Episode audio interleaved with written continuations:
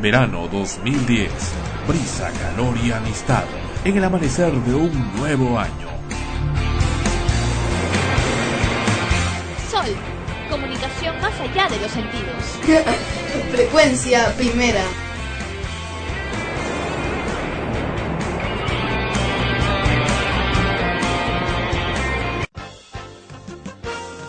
Extremos, episodio 96 llega a ustedes por cortesía de cotear.pe. En el Perú, comprar o vender por internet es cotear. Este programa se retransmite en podcast en frecuenciaprimera.org slash extremos podcast. Hola, soy Igor Penderecki, presidente de la única comunidad nudista en Lima. Antes no podíamos salir a comprar nada pero ahora, cotear nos cambió la vida. Podemos comprar y vender por internet. Coteamos nuestra ropa que ya no usamos. Y pude cotear mi cámara digital que tanto quería. Ahora tenemos una vida plena y no nos falta nada. En el Perú, comprar y vender por internet es cotear.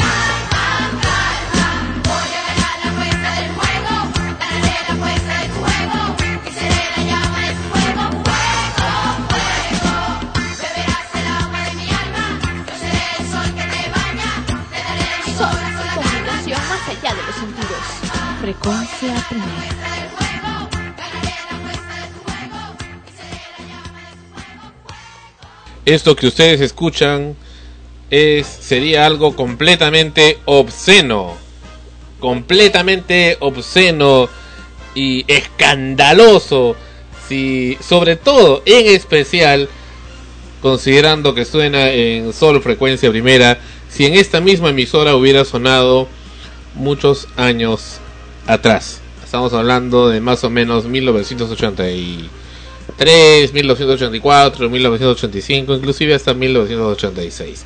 Hubiera sido una cosa escandalosa. Hubiera dicho el, el productor de la, la emisora perdió los papeles. Está loco, completamente. ¿Por qué? ¿Por qué? Porque en aquellos, en aquellos tiempos. Cuando eras joven. En aquellos tiempos tan remotos. en esos tiempos se hizo la famosa guerra contra el grupo menudo. Toda una cobertura especial de entonces de frecuencia Inter TV, así se llamaba esta emisora. Y en contra pues de... Pero en contra más que de menudo me parece que en contra de que se cogiera determinado grupo y estén dale que te dale todo el día en los diferentes medios, casi todos los medios, insistiendo una y otra vez en promocionarlo. Pero en fin, las canciones no son tan malas, hoy en día es un- ni siquiera un fresco recuerdo, como le llaman, sino un recuerdo, un recuerdo recuerdo Nada que ver Y ya, porque este- vienen acá y, y llenan el concierto. de ancianos. ¿no? A Cada rato se juntan y las mismas fans de esa época se reúnen también para verlos, escuchan, van a sus conciertos y todo lo demás. Lo que pasa es que te da pica porque todas las chicas querían estar con ellos y nadie quería estar ahí detrás de, de los grupos que tú promocionabas. Eso es lo que te da pica. No, no es así. Y, y te digo que asistieron en aquella época, no recuerdo ya los nombres, eh, los integrantes de un grupo que, de un club, de un grupo que se llamaba, ¿cómo se llamaba? los, chi- los chicos de Puerto Rico, creo que. Esos eran otros, voy a copia. Mira, los primeros, los primeros que aparecieron por lo menos acá en, en Latinoamérica y que pegaron fuerte fue precisamente Menudo, con este elenco, con ese, con ese grupo de esa Ya. canción. Pero míralos, pues, una Ya. cara de afeminado. Nada que ver, eran chivolos, chiquillos, de 13, 14 años. Pero- máximo, pero porque, porque ya los de 14, 15, que eran René, Xavier, ya estaban ya de salida. Porque precisamente estaban ya llegando a los 15. Antes de eso eran de, de 13, 14. y Obviamente sus rostros son pues de niños, ¿no? Están Afemi- en- afeminado. no, de niños, niños que están cambiando, están pasando del de niños a adolescentes. Y tú Pero nada que ver con, con que, que eran gays. La envidia, pues la envidia que te da. Y que te daba desde entonces, que es otra cosa. ¿Por qué? Claro, pues. A todo el mundo, todas las chicas por lo menos Dale, que están suspirando. esa canción. ¿Cómo es? Todas las chicas estaban suspirando por ellos. Bueno, pero asistieron también este algunas personas a esa a esa cobertura que hicimos. Toda la programación de frecuencia, creo que por dos tres días, bueno, de InterTV en aquella ocasión, se dedicó a la guerra contra el grupo Menudo. Y ahí la guerra de menudo contra qué otro grupo. Nada más que Menudo. No, no, pero contra quién. Pues, o sea, tú le declaras la guerra a alguien. este, Menudo, sí. y a tú a nombre de quién. A nombre nuestro. A solo de frecuencia. Eh, InterTV en aquella época. InterTV. ¿Quiénes es. conformaban InterTV en ese entonces? En aquella en aquellas épocas tan remotas, 1984 estaba Martín Ortiz, estaba Alfredo Gavidia, varias personas de aquella época. No se había formado todavía lo de Amigos de la Música y ellos no estaban muy de acuerdo, pero ellos eran medio neutrales. Pero sí vino un club, me acuerdo que sí estaba de acuerdo con esto, ¿no? Este, aunque trataban de maquillarlo. ¿Quiénes? Lo del club de fans de los chicos de Puerto Rico. Ah, porque, pero qué raro que todos eran hombres. qué raro que precisamente InterTV, por lo que me estás eh, contando en esos instantes por lo menos, eran hombres los que estaban en la guerra contra menudo. Y si hubieran sido chicas, No, también habían chicas del club de, los chicos de Puerto Rico. ah, bueno, porque eran fans del club de los chicos de Puerto Rico. Claro, Obvio, estuvieron ¿no? invitados en aquella reunión. Ya, pero si los chicos de Puerto Rico hubieran tenido la cobertura que tenía menudo en ese entonces, seguro que o no había guerra o, o la guerra era contra ellos, etcétera. Y me, me recuerdo que a menudo se les satanizó en frecuencia primera en InterTV en aquella época como, como decir poner reggaetón. Era una, era una cosa pues maldita. O sea, y lo- las emisoras eh, en aquella oportunidad, me acuerdo, estaban de moda Radio, Ah, Onda, eso es piconería. Radio Onda Popular, me acuerdo.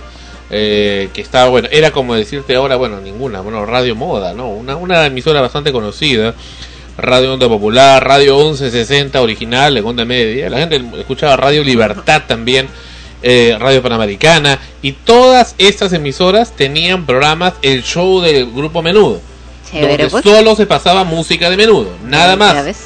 y, y tenía mucha gente y, y eso entre varias, ¿no? Bueno, la FM sí estaba más dedicada a la música clásica y música más selecta. Ya, pero seamos honestos. eh, en una de las cosas a- aparte de, de la promoción que tenían, que obviamente, pues eh, ya sabemos que son acuerdos marqueteros Caramba, que tienen música los, otra vez. los representantes, invierten dinero y toda la cosa, porque lo hacen con fines lucrativos, de hecho, y sus convenios que tienen. Al margen de todo eso, era novedoso, porque hasta antes de ellos eh, habían grupos eh, ya de, de artistas mayores, ¿no? O sea, si, si habían cantantes en grupo, eran ya eh, acto- actores, que digo, cantantes ya adultos, y muy poco, muy raro se había visto que se juntaran un grupo de chicos que precisamente esas características que sean niños pubers prácticamente, ¿no? Ya ni, ni niñitos ni, ni adultos ni adolescentes, ya que, justamente esa mezcla y el, y el juntarlos y el, los temas también que eran pop y muy románticos, muy inocentes también muchos de ellos, eh, justo caían y apelaban a un grupo objetivo que eran pues las chicas ado- adolescentes y, y mujeres específicamente, que, que en cuyo razonamiento no no hay lo que hay ahora, no de, que escuchas un reggaetón donde dice te pego, te pego, ay mami, tontería y media, ¿no? Sino eran letras dulces, letras que, que te invitaban a una aventura adolescente, ¿no? Al primer amor, a lo que te pasaba o que sentías cuando estabas en el colegio, en plenos 12 años, 13 años, y etcétera, ¿no? Acá hay más música. Está poniendo el operador, le gusta esta cosa. Es el reencuentro. Están ya ancianos, ya. Claro, ahí ya están más grandes desde las voces. Desde el albergue de Canevaro. Mira, ni hables que creo que son menores que tú, No, no, son mayores. o son mayores, no sé. ¿Cu- ¿Cuántos años mayor que tú son? Mira, yo lo confieso, yo tenía 7 u 8 años y yo estaba templada de menudo. De ese grupo. Pero sí son. Cosa paradójica, afeminados. cosa paradójica que cuando a mí me llegó la adolescencia y menudo seguía, pero ya con otros integrantes, esos nuevos integrantes no me gustaban. Al revés, ¿no? Porque casi todas mis compañeras de colegio eh, que estaban ahí en, ya en- en la moda, eh, les gustaba a menudo los integrantes que habían ahí, pero a mí ya no me gustaban, porque a mí me habían gustado los que los que yo conocí cuando era más chiquita. Los al menos los que recordaba, ¿no? Y me parecía ilógico porque ya no estaban, ¿no? Porque los habían cambiado. Y, y no cabe duda, los tiempos cambian, ¿no? Es, es, es realmente... eh, Me ponía a pensar mientras poníamos esa canción como primer tema, siempre de entrada ponemos una canción antes de empezar el programa, mientras vamos acomodando las cosas. ¿Cómo eso sería completamente, pues, como lo dije al comienzo, obsceno hace unos tantos años, acá mismo en, en frecuencia primera? ¿Y, y, y qué diría Sandro Parodi de aquella época? ¿no? Es lo mismo, se, ¿no? Se caería de que- espaldas, ¿no? ¿Cómo es posible? Claro. En la sacrosanta señal No, de frecuencia ahora, primera que ahora una eso. cosa, una cosa, no Eh, solo tú en realidad, no solo tú los satanizabas, bueno, tú con, por tu... Un ratito, pues Andrés, deja de comer, por favor. Estamos en programa. Este, no solo tú los satanizabas, claro, desde tu punto de vista, más de, me parece, ya de una rivalidad también medio adolescente, sino que habían otros medios que, que hablaban en contra de menudo, porque los por los trajes que usaban. en ese tiempo la moda que ellos impusieron fue casi uniformarse con colores y mamelucos. Eh, muchos de ellos, eh, sobre todo en, el, en un video que salen todos con, con pantalones bien apretados y, los politos pegados. Eh, y entonces, eh, bueno, la, la gente comenzaba a censurar y decía que eso no, que era obsceno, sobre todo que eran jóvenes que despertaban pues el, la- lo erótico, pero más relacionado con, con lo sexual, ¿no? De las niñas, de las chicas, adolescentes, que eso que lo otro. Y, criticaban mucho de, de su entorno, ¿no? Y de, y de la política que tenían de cambiarlos cada cierto tiempo, pero relacionándolos con algo negativo. Sin embargo, nos ponemos a ver ahora, actualmente, los grupos que salen y vemos pues chicas que un poco más ya desde ado- adolescentes las están, en el caso de las chicas las están operando para que se les vea eh, como si fueran pues perfectas, de ¿Cómo- cuerpos perfectos. ¿Como quién? No, te digo en general, o sea, por ejemplo, en, México sobre todo, eh, generalmente los, los las cantantes, los cantantes que salen, eh, muchas veces eh, se habla de que son como fábricas, ¿no? Que cogen jóvenes simpáticos, bonitos, chicas simpáticas, las arreglan, les operan la nariz, el mentón, qué sé yo, y cuando son más grandes me imagino que les operarán también este para aumentarles el, lo- el busto, El chico del busto. eh, liposucción y toda la cosa, ¿no? Y así los lanzan. Y muchas veces eh, incluso no, no son tan buenos cantantes que digamos. En otros casos sí, también, ¿no? Y, y las letras pues ya no, ni qué decir. O sea, salvo pues eh, detalles por ahí, escuchas pues letras que no tienen ningún sentido. Y peor, pues si hablamos ahora del reggaetón y todo eso, ya sabemos cuál es, cuál es la profundidad de sus letras, ¿no? Cómo se ven de romper el cerebro componiendo las letras de las canciones de reggaetón. Como esa. De viernes. Bueno. ¿Pero no te parecen afeminados? No. Pero pero Xavier en un programa con Jaime Bailey en el año 90 me parece. Ay, pero era chiste, Lo pues de broma. Se nota, además se nota cuando es eh, carácter así jovial, en el cual precisamente por la seguridad que tienes de tu sexualidad, no tienes temor a hacer algo en broma que pueda ser tomado a mal, ¿no? Salvo por mentes pues ya más escabrosas, ¿no? Que, que generalmente son las que tienden a darle un significado a las Pero cosas de acuerdo todos, todos a, los a lo que viven. Todos los hombres heterosexuales que vimos eso, por supuesto estamos convencidos de que ¿De ese, qué? ese caballero es pues ¿Qué cosa? de preferencias, ya tú sabes. ¿Por qué? Porque ahí lo dijo pues, ¿no? ¿Quién dijo qué? Xavier, ¿Qué cosa? en entrevista con Jaime Bailey hace muchos años, ¿Qué cosa dijo? que era gay. No lo dijo. No lo dijo. Se bromeaban, se hacían chistes. Ah, por- para fastidiar, pues.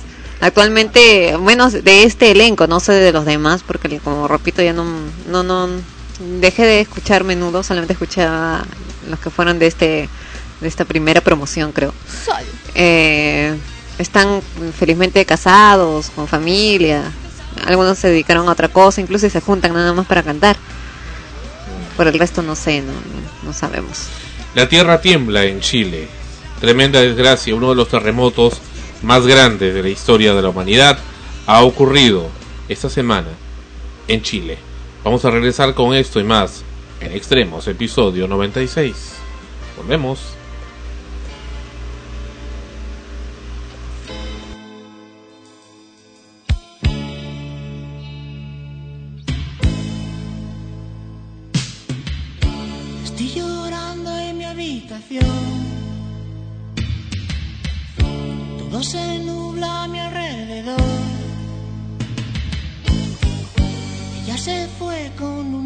Pijo. Tiene un Ford Fiesta blanco y un jersey amarillo.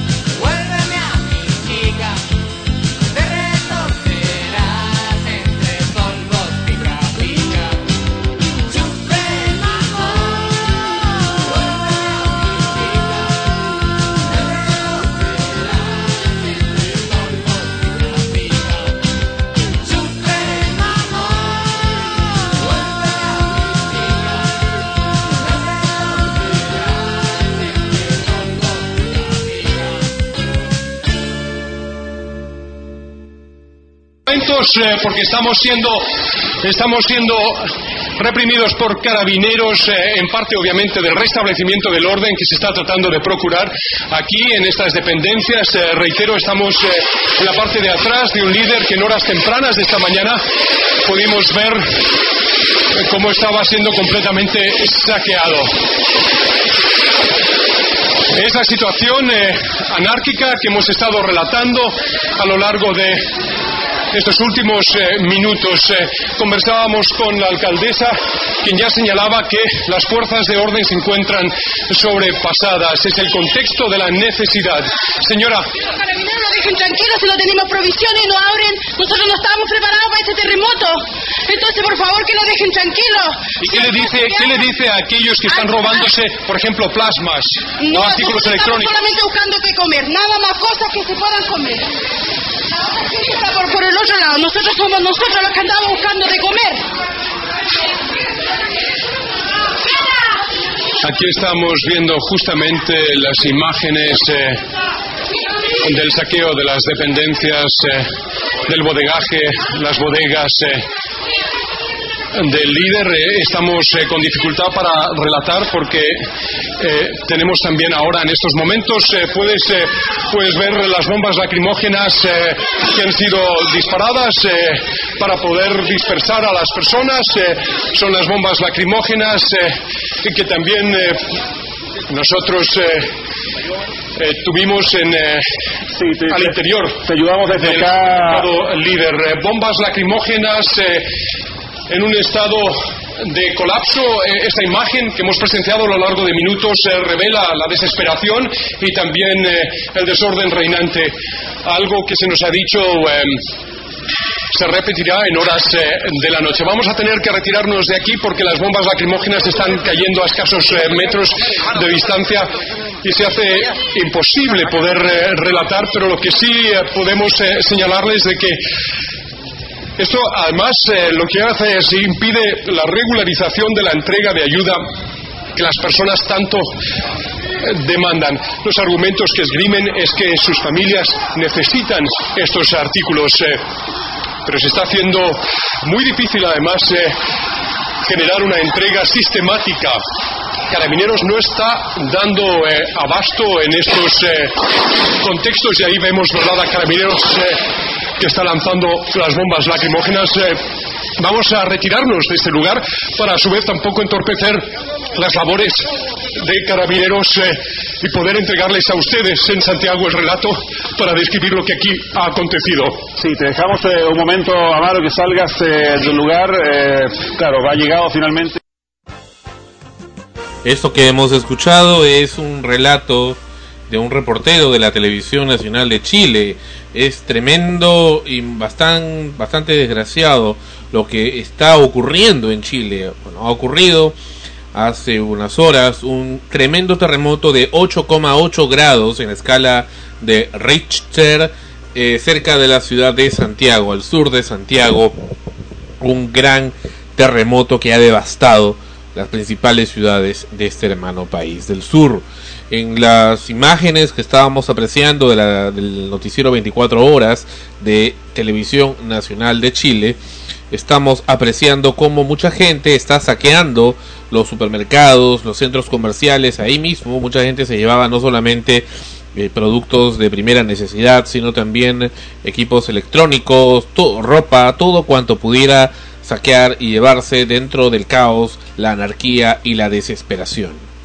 Terrible de verdad porque eh, por un lado hay gente que efectivamente debe estar necesitando a gritos alimentos eh, elementos no de primera necesidad para poder cubrir sus, sus, sus problemas iniciales junto con su familia y sus hijos y vemos pues que corren atrás de eh, también personas llevándose televisores Sí. televisores plasma Computadoras. computadoras Y aquí, artefactos sí, y aquí estas primeras imágenes de la desgracia que parece una película de, de Hollywood, Sí, pero es verdad. verdad. Los Este carros volteados. Así es, una Sí. autopista eh, que ha girado 180 grados prácticamente, se ha desplomado, una autopista a nivel, y eso es una de las tantas que están ocurriendo en Chile. Eh, hay mucha gente que está extraviada, eh, pérdidas humanas que, que, que son en realidad cuantiosas. Aquí tenemos que eh, declaran zona de catástrofe a seis regiones en las que vive el 80% de la población de Chile. Y Chile soportó la madrugada del sábado un- el sismo más fuerte en 25 años de 8,8 grados en la escala de Richter, cuyo epicentro se ubicó en la región de Bio Bio, a 400 kilómetros de la capital de Santiago. La cifra de fallecidos sigue incrementándose en las horas. Según el ministro del Interior, Edmundo Pérez Roma, el último reporte ya hace más de 500 muertos. Por su parte, Carmen Fernández, directora de la Oficina Nacional de Emergencia ONEMI, confirmó que la zona más afectada en los alrededores de la ciudad de Concepción es Concepción, precisamente a unos quili- 500 kilómetros al sur de Santiago, donde habrían unos 400.000 afectados. El temblor se sintió en todo el país a las eh, 03 horas 36 minutos de la madrugada, esto es las ah, 01 con 36 hora peruana y 06 con, 33 con 36 hora internacional. El presidente electo de Chile, Sebastián Piñeira, eh, consideró el desastre como un duro golpe para Chile que se prepara para celebrar su bicentenario y por supuesto el cambio de mando. Añadió que el 2% del presupuesto nacional será destinado a la reconstrucción. El terremoto generó un tsunami que arrasó con la mitad de un pueblo en la isla chilena de Juan Fernández, a 600 kilómetros de la costa y casi a la altura de Santiago, y amenazaba con llegar a la isla de Pascua, según la presidenta Michelle Bachelet. Hay una enorme cantidad de daño que no sabemos su exacta dimensión y que está haciendo, está siendo evaluado, añadió Bachelet, tras declarar zonas de catástrofe a las regiones de Maule, Biobío, O'Higgins, Araucania, Valparaíso y Metropolitana, donde se encuentra el 80% de la población del país. Hemos tratado de comunicarnos con nuestro amigo, colega y corresponsal Juan Carlos Hernández, que es también director del diario El Nortiño de eh, eh, Iquique, pero no ha sido posible hasta el momento de la comunicación. Parece que los teléfonos móviles aún permanecen eh, inoperativos. Tres hospitales ubica- ubicados en la zona centro-sur de Chile eh, colapsaron. El aeropuerto de Santiago, la capital del país, sufrió graves daños. Los vuelos han sido interrumpidos y todos los aviones que llegan están siendo desviados a Buenos Aires, Argentina. El aeropuerto internacional de Santiago permanecerá cerrado por lo menos 24 horas más. Algunos informaron que el cierre sería de 78 horas debido a los graves daños. Todos los vuelos desde y hasta Santiago fueron cancelados o desviados. Repetimos, según los primeros reportes, la ciudad de Concepción en el sur de Chile sufrió graves daños por el sismo. Un edificio de 15 pisos se vino abajo y un viejo puente sobre el río Bío Bío se derrumbó, informó la televisión nacional de Chile. realmente terrible lo que ha ocurrido, sobre todo porque de alguna u otra manera hace crecer el temor también en los países vecinos, sobre todo eh, los que estamos mucho más cerca, como acá en Perú, que desde hace muchísimo tiempo se viene eh, advirtiendo de la posibilidad, así como hubo hace muy poco en, Ica, para nosotros un terremoto también acá en Lima que podría ser mucho más fuerte o tan fuerte como el que ha habido en Chile y gran parte de las consecuencias que esto trae es precisamente la falta de prevención. En este caso eh, he estado bueno leyendo también eh, ahí ah, se han tirado abajo un edificio de 15 pisos lamentablemente otros se han mantenido porque han sido construidos precisamente con técnica antisísmica de lo cual adolecemos muchísimo acá en, en Lima, en el país, y, y estamos pues expuestos a que si ocurriera algo semejante, eh, nuestras casas quizás no podrían resistirlo.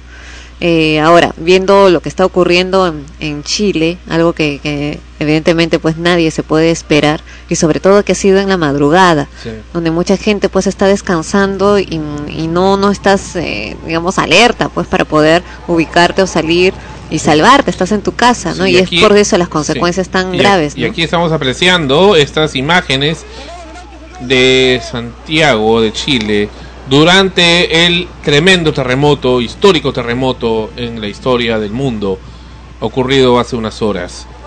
Y aquí se puede apreciar, según estamos viendo en el video, nuevamente la luminiscencia nocturna durante el sismo, que parece ser ya una característica de los sismos de estos tiempos. Sí.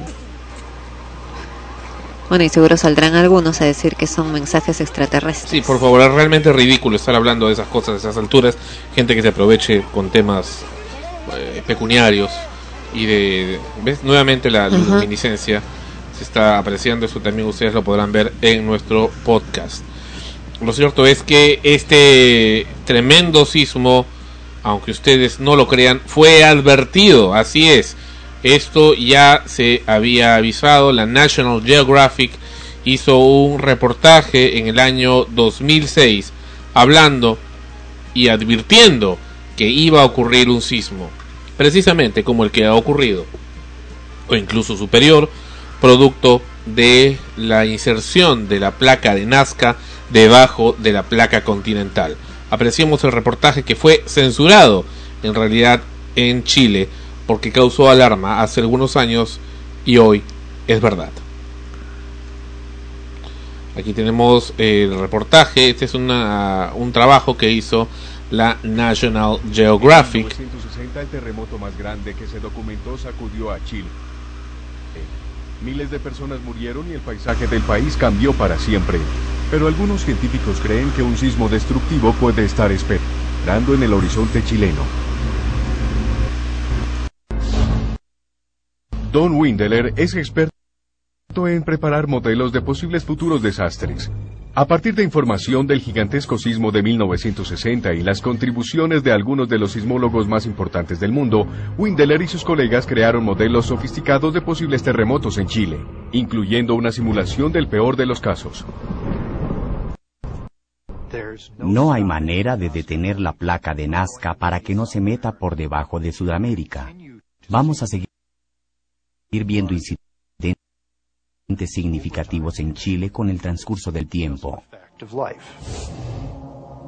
El intenso terremoto de 1960 estalló en el centro del país, donde la población era relativamente escasa. Pero si la falla de Nazca se rompiera un poco hacia el norte, cerca de las ciudades más grandes de Chile, el resultado sería una catástrofe mayor.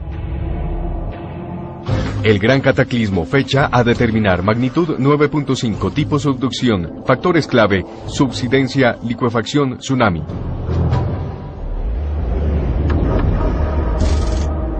Valparaíso, Chile.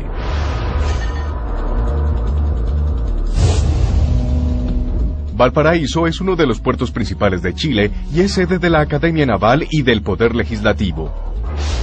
La ciudad reposa sobre un anfiteatro que mira al océano. La mayoría de sus 270.000 habitantes viven sobre las empinadas colinas y son trasladados a sus hogares por vehículos únicos llamados funiculares. Más al norte de Valparaíso, siguiendo la costa, se encuentra el complejo turístico de Viña del Mar, famoso por sus playas y lujosos hoteles. Valparaíso y Viña del Mar se sitúan en parte del terreno más valioso de Chile. Si estas ciudades fueran sacudidas por un terremoto violento, la nación quedaría paralizada. El escenario del peor caso de Windeler comienza a 27 kilómetros bajo tierra y 80 kilómetros desde la costa en la zona de colisión de la placa de Nazca y la sudamericana. Un punto de tensión se quiebra y desencadena una reacción en serie. Más de 1.400 kilómetros de la zona de subducción se separan como si fuera una cremallera que se abre. Intensas ondas expansivas sísmicas se deslizan desde la roca abierta. Las ondas primarias se desplazan a una velocidad de 29.000 kilómetros por hora. La llegada de las ondas primarias a Valparaíso se siente como un enorme estampido sónico. Las ventanas y los edificios se estremecen. Algunas de las ondas primarias salen disparadas hacia la atmósfera, emitiendo un rugido espeluznante.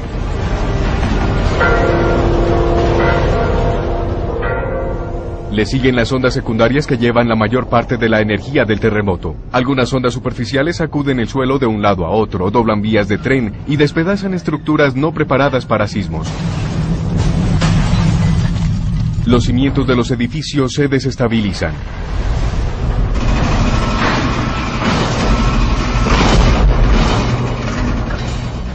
Las áreas inestables de los acantilados que rodean Valparaíso se desploman, llevándose con ellos los edificios vulnerables.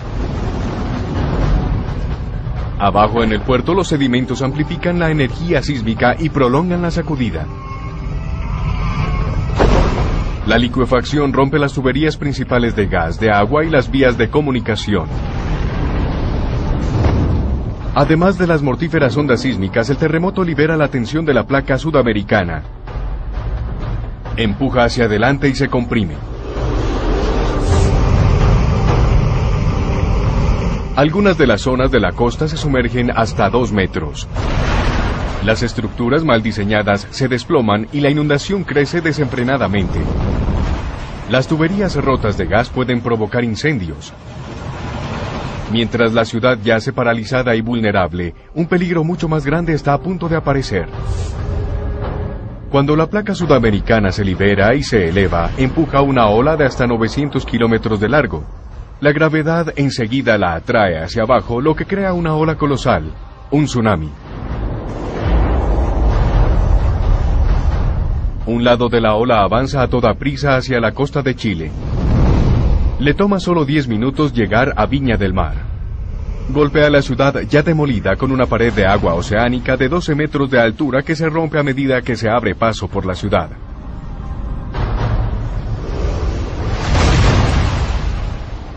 Miles de personas más pueden perder la vida. La ciudad está devastada. Tomar el terremoto de 1960 con su impresionante magnitud de 9.5 y llevarlo más cerca de Valparaíso y Santiago es algo probable que ocurra en un futuro cercano. Pero al mismo tiempo, dado lo que sabemos sobre las placas tectónicas de Chile y su historia, sería muy difícil negar que pudiese ocurrir. En realidad se dice que las posibilidades de que suceda en el transcurso de un año son miles en cien mil. Los expertos están de acuerdo en que a pesar de que es imposible prevenir un terremoto, es posible estar preparado.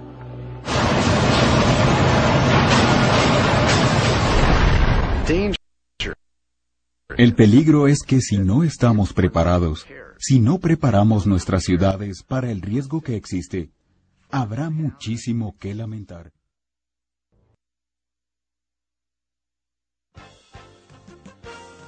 Eso fue lo que advirtió la National Geographic y fue censurado, ¿no? Se burlaron, dijeron que en realidad el mayor problema que tiene es el tsunami, pero de la delincuencia en Valparaíso.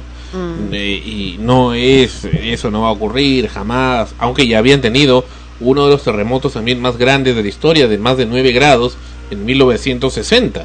Así es. Pero eh, pensaban que ya no podía ocurrir. En realidad no debería haber ocurrido en, lo- en los siguientes 200 años, pero pasó. Pasó y, y casi igual de fuerte. Lamentablemente, nadie quiere un terremoto, pero eso es lo que ocurrió. Bueno, y lamentablemente también, pues, un fenómeno de esta naturaleza es algo que difícilmente se puede prevenir, eh, prevenir en el sentido de, de, saber exactamente cuándo va a ocurrir, pero tampoco se puede negar esa posibilidad. Eh, la Tierra, los fenómenos de esta naturaleza, pues nunca son eh, esperados, ¿no? Eh, no puedes tampoco cegarte o decir, no, eso nunca nos va a ocurrir, porque nadie puede decir nunca a, a nada, prácticamente. Y en este caso, pues eh, vemos que la advertencia está para todos, no solamente para ellos, que en- después pues de una investigación, de un análisis científico, eh, se pudo dar esa advertencia en el año 2006 y no fue tomada en cuenta. Eh, de todas maneras, nos queda un poco como ejemplo para el resto de los países, no solo cercanos, sino en general del mundo entero, lo que precisamente mencionan al final de la, de la presentación, que es necesario prevenir, así sea un terremoto, un temblor, un tsunami o lo que fuera, hasta cualquier eh, daño humano que pueda o, o- o accidente humano que pueda manifestarse, siempre tenemos que estar prevenidos ante esas situaciones. En este caso, pues deberíamos de preocuparnos más eh, por tener lugares eh, más seguros. Miren, las imágenes que estamos apareciendo realmente impactantes, edificios partidos por la mitad. Claro. Eh, es, es dantesco. Y, y fuera del tema de la arquitectura, también la cantidad de muertes, que aún no se sabe cuántas son, que existen. ¿Y por qué? Simplemente por la falta de prevención. Bien lo ha dicho el señor Tavera del Instituto Geofísico del Perú, el terremoto no es el que mata. Lo que mata es las construcciones en las que, que están edificadas que se caen encima de la gente. Claro. O sea, bueno, el tsunami sí te puede matar, eh, pero no el terremoto. No necesariamente el terremoto. Ahora, el tsunami, eh, a diferencia de un terremoto, sí puede ser, eh, claro, con minutos. Lamentablemente 10 minutos creo que, que es un, un tiempo estimado en el que pueden Sí. avisar Pero en que Malasia, se viene un en, tsunami. en, Suma- en Sumatra no avisaron, pues. Claro, no avisaron y en el caso de, de Chile parece que hubo un error humano, lo que llevó también a, a no advertir eh, con mayor anticipación que se avecinaba también un tsunami, Sí, según lo que he estado Sí, hemos tenido también leyendo e informaciones. investigando. Sí. Sí. Eh, informaciones de fotografías, no las tenemos acá en pantalla todavía, fotografías que muestran, eh, porque ese tema ha repercutido también en toda la, la costa del Pacífico, también Perú, Lima, Perú, fotos de Lima, Perú, donde el mar se ha retirado 100 o 200 metros, así Ujú. de increíble, y eso ha pasado durante todo ayer.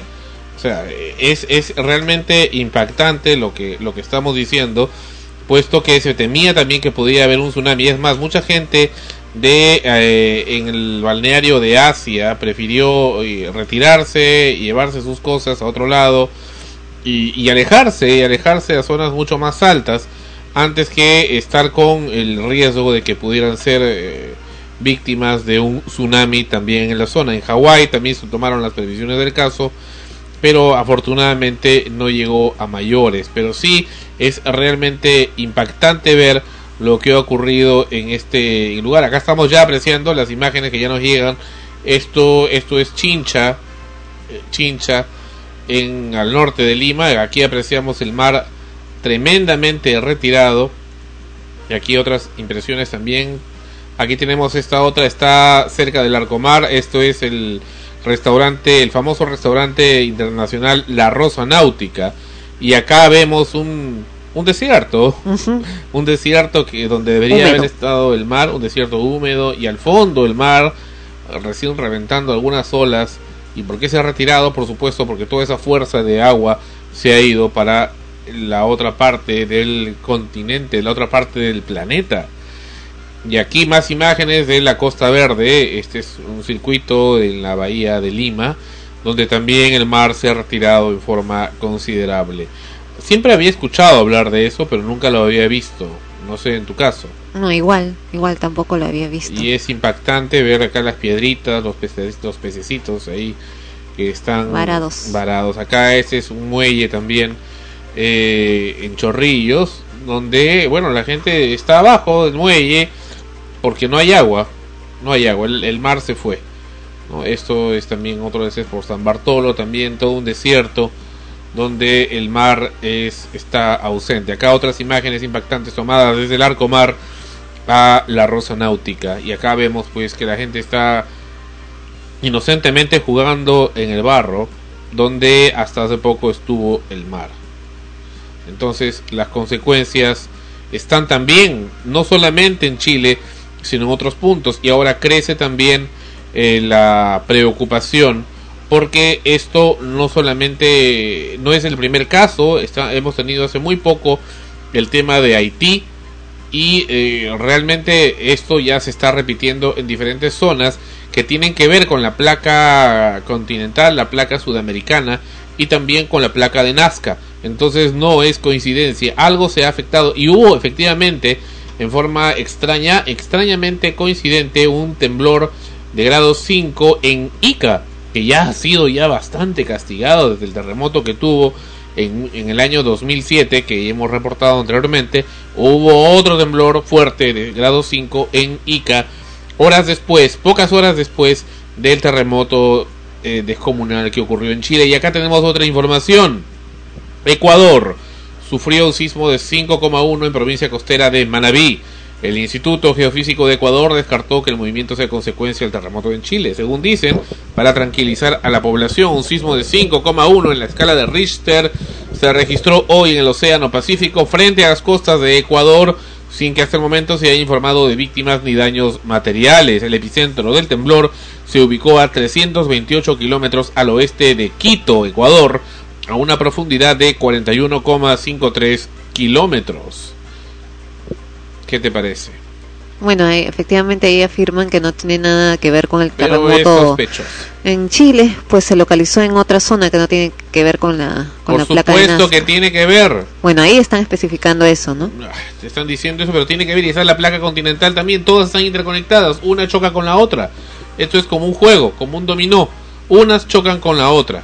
Entonces, naturalmente que tiene que ver. Una, una se ha afectado grandemente.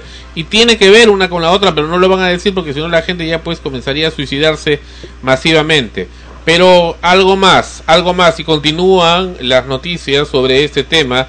Y esto sí es algo tremendo. Acá tenemos más más fotos realmente desgarradoras. Este es un edificio, sí, que nos acaban de pasar. Lo ves partido en dos en Chile. Me parece que esto es en Concepción, que estuvo a solamente 100 kilómetros del epicentro. Efectivamente es uno de los más eh, fuertes de la historia. Acá tenemos otra información. Expertos en sismos advierten en voz alta.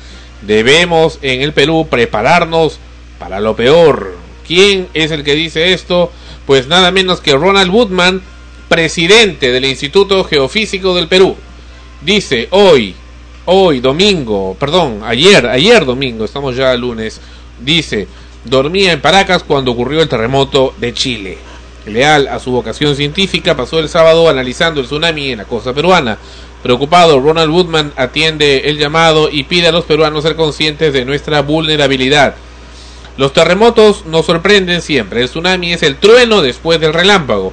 Cuando ocurre un sismo, las ondas se propagan a miles de metros por segundo y casi de forma inmediata los sismógrafos detectan la magnitud, profundidad y epicentro. Si está en el fondo marino y tiene suficiente magnitud, podemos dar una alerta. Dice, ¿cómo va nuestro sistema contra de alerta contra tsunamis? No funciona. Cuando ocurre un sismo como el que acaba de suceder en Chile o en Pisco, las comunicaciones telefónicas colapsan y nuestro sistema sismográfico depende de la red telefónica. Eso fue una elección que se aprendió en Pisco. Eh, dice que pidió un millón de dólares para renovar el sistema después de lo que ocurrió en el año 2007. Dice, ¿y dónde está el dinero? Pregúntenle al gobierno. Esa es mi queja constante, dice Woodman.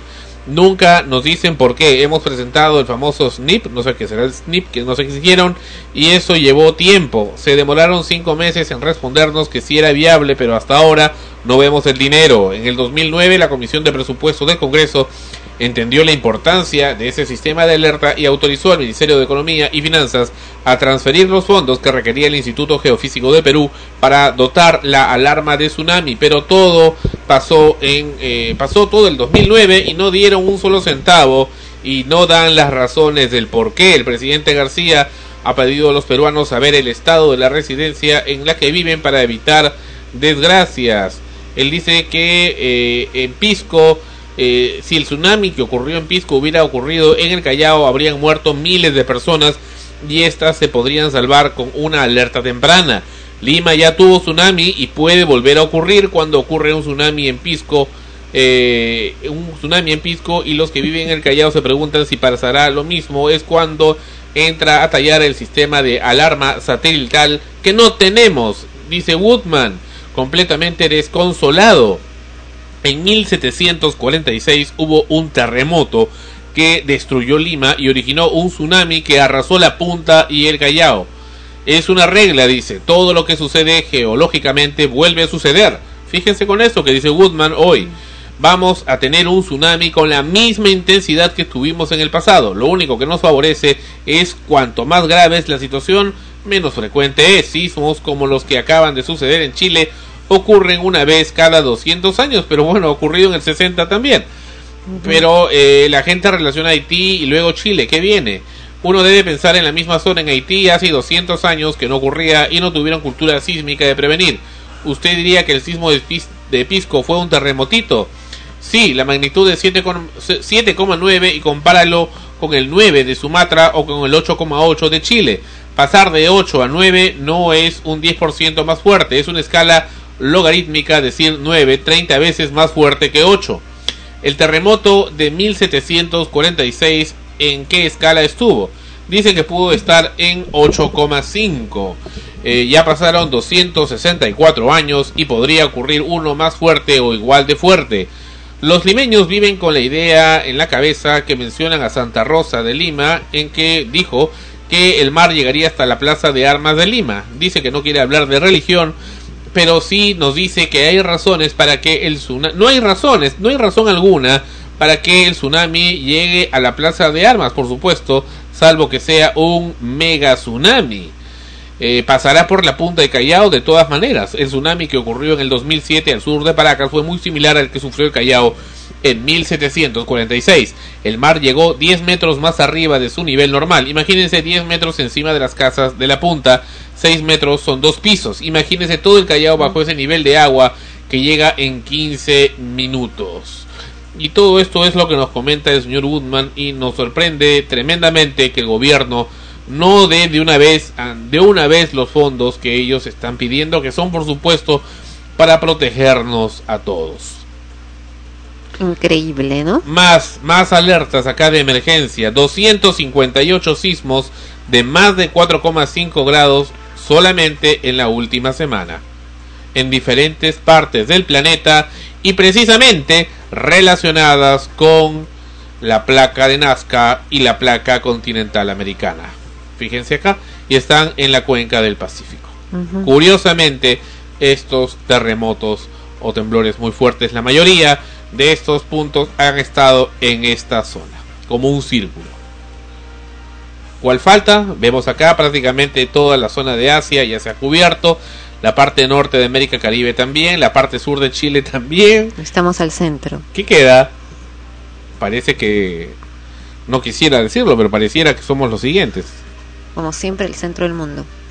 Mm. Bueno, esas son las informaciones que tenemos sobre el particular y vamos a seguir informando a nuestro público sobre esto.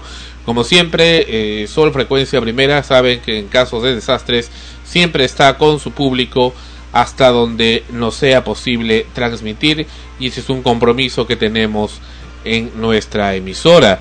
Ah, hay algo también que quería mencionar sobre este particular. Tú sabes sobre el sistema que hay para dejar mensajes de voz en caso de emergencia. Mm, no. Sabía, había escuchado, pero nunca. No sé, aquí- Nunca lo he no sé quién fue, no sé quién fue el inteligente entre comillas. Eso que- fue cuando ocurrió lo de Pisco. Sí, sí, que se le ocurrió a partir de lo de Pisco crear esa cosa eh, a través del decreto supremo número 030-2007, donde es un sistema que llamas a un número, que es el 119. Resulta que el 119 se activa solamente si hay una emergencia. Y vamos a ver si se activa o no. Y vamos a ver si te acuerdas cómo utilizarlo. Ahora, este, si hay una emergencia, te acordarías, capaz te acuerdas que existe una forma, pero te acordarías el número y luego te acordarías cómo usarlo. Y habría coincidencia también que quien a quien tú quieres mandar el mensaje se acuerde de cómo, De cómo recuperar. recuperar ese mensaje. Bueno, es realmente difícil de usar en casos especialmente donde el estrés está en su máximo punto. Para dejar mensajes uno necesita llamar durante esos momentos de tensión si es que encuentra una línea telefónica al 119 119 marcar luego el 1 es decir 119 te va a responder una grabadora marcas el 1 el código de área que corresponde a tu ciudad si es que lo sabes Lima por ejemplo es 1 y el número telefónico correspondiente de la persona a la cual quieres comunicarte ahora esa persona no va a recibir tu mensaje no le va a sonar el teléfono y va a recibir tu mensaje esa persona para recuperar el mensaje que has dejado primero tiene que adivinar a qué número se lo dejaste. Debe asumir que lo dejaste a su número. Entonces, esa persona tiene que llamar por teléfono porque mentalmente le mandaste un mensaje diciéndole, oh, te he mandado un mensaje y está con tu número y tienes que recuperarlo. Entonces esa persona llama al 119, luego marca el 2 y luego pone el código de área de su número o del número que tú has puesto que tiene que adivinarlo y luego su número y escuchará el mensaje que le has dejado. ¿Cómo lo ves? Bueno, para una situación de emergencia bien difícil, pues que estás en, en plena crisis emocional y bueno, ya, que te acuerdes de, de la forma en cómo enviar el mensaje, ya, del 119 más uno. Ahora, ¿cómo le haces llegar el mensaje telepático a la otra persona de que revise si es que tiene un mensaje suyo? ¿Y cómo sabe a qué número, no? Ajá. Y vamos a ver si funciona o no funciona. Realmente es de lo más estúpido. Completamente estúpido. Por ejemplo, si tú no lo mencionas ahora, eh, yo ni me acordaba, pues que en verdad en, en- durante cuando hubo el terremoto en, en Ica, eh, luego de ello se vino a salir esta esta famosa forma de enviar un mensaje de emergencia, A consecuencia pues precisamente de que los celulares colapsaron, ¿no? Yo propondría una cosa mucho más sencilla, dejar mensajes, eh, crear un tablón este, de- en internet, en una página, donde la gente deje sus mensajes. Deje sus mensajes de para, se acabó. Claro, también. Mucho más sencillo, mucho más práctico. O sea, con el, a qué número o a qué persona, entonces uno busca por nombre. Ahora, el internet es algo que es más difícil que se vaya salvo que no hay energía eléctrica. Ahora, si no hay energía eléctrica para poder, eh, eh, digamos, este, ver esos mensajes, que haya puntos estratégicos donde haya eh, Claro, computadoras satelitales que puedan eh, permitir hacer ese dejado de mensajes y ahí la gente se reúne y ve. Esa es una forma mucho más eficiente.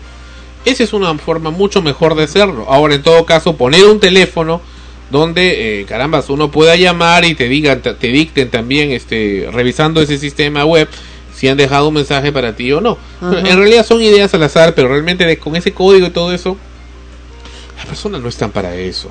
Realmente es una burla haber siquiera creado eso. No sé quién fue el imbécil que lo creó, pero realmente es una falta de respeto a, a las situaciones. Espero que no tenga la necesidad realmente de algún día usarlo y espero que le haya hecho mucho provecho el dinero que le pagaron para haber creado semejante estupidez. Realmente hay gente de lo más imbécil en el gobierno, pero en fin, no no no comprendo cómo puede llegar, qué se habrá metido ese, ese hombre a la cabeza, ¿no? Que, que habrá creado semejante idiotez. Habría que ver, ¿no? Habría que auditar cómo fue que crearon eso, quién lo presentó, bajo qué criterios, quién lo evaluó, en fin.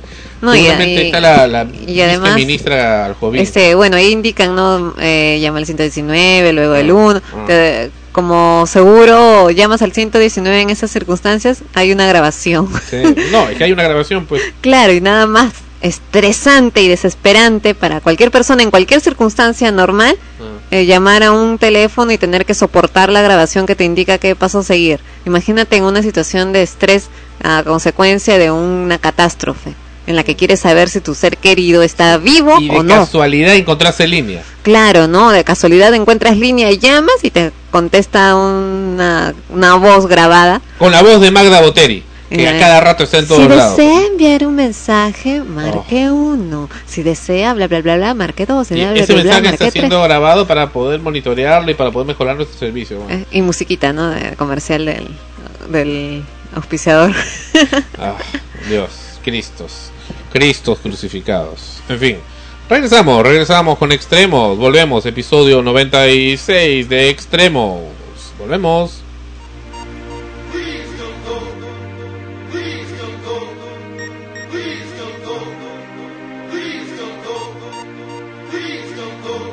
Sol, comunicación más allá de los sentidos.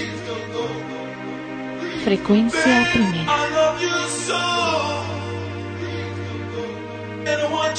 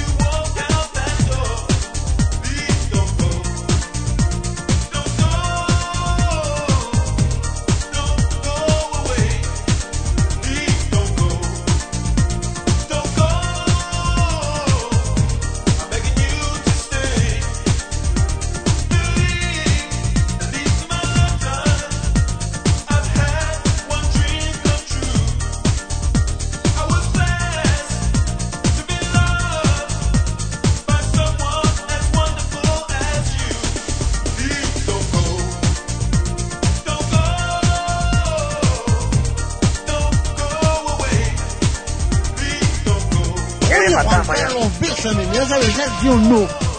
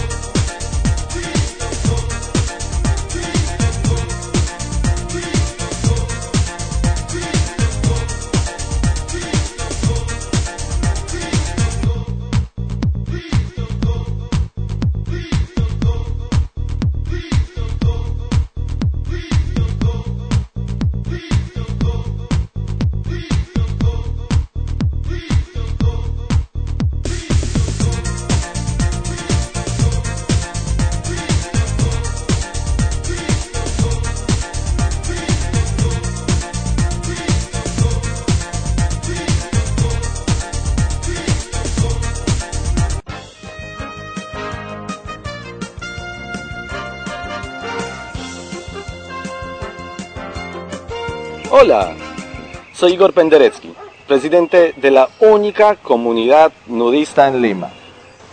Antes no podíamos salir a comprar nada, pero ahora cotear nos cambió la vida.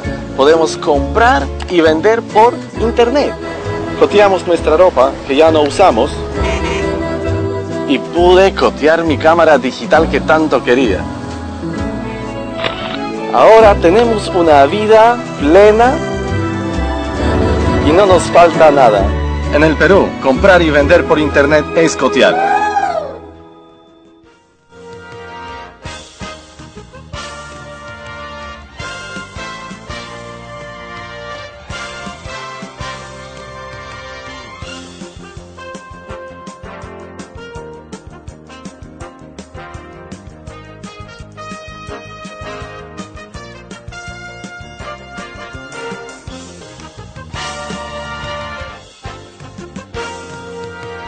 Continuamos con el programa en Extremos, episodio 96.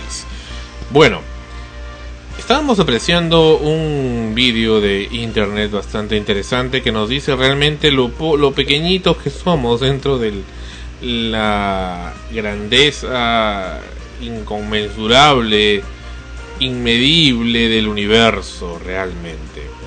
Por lo pronto estábamos acá apreciando esta nota interesante que nos muestra la comparación de los tamaños, comenzando con nuestra luna, esto lo van a ustedes poder apreciar también en el, en el podcast, la luna.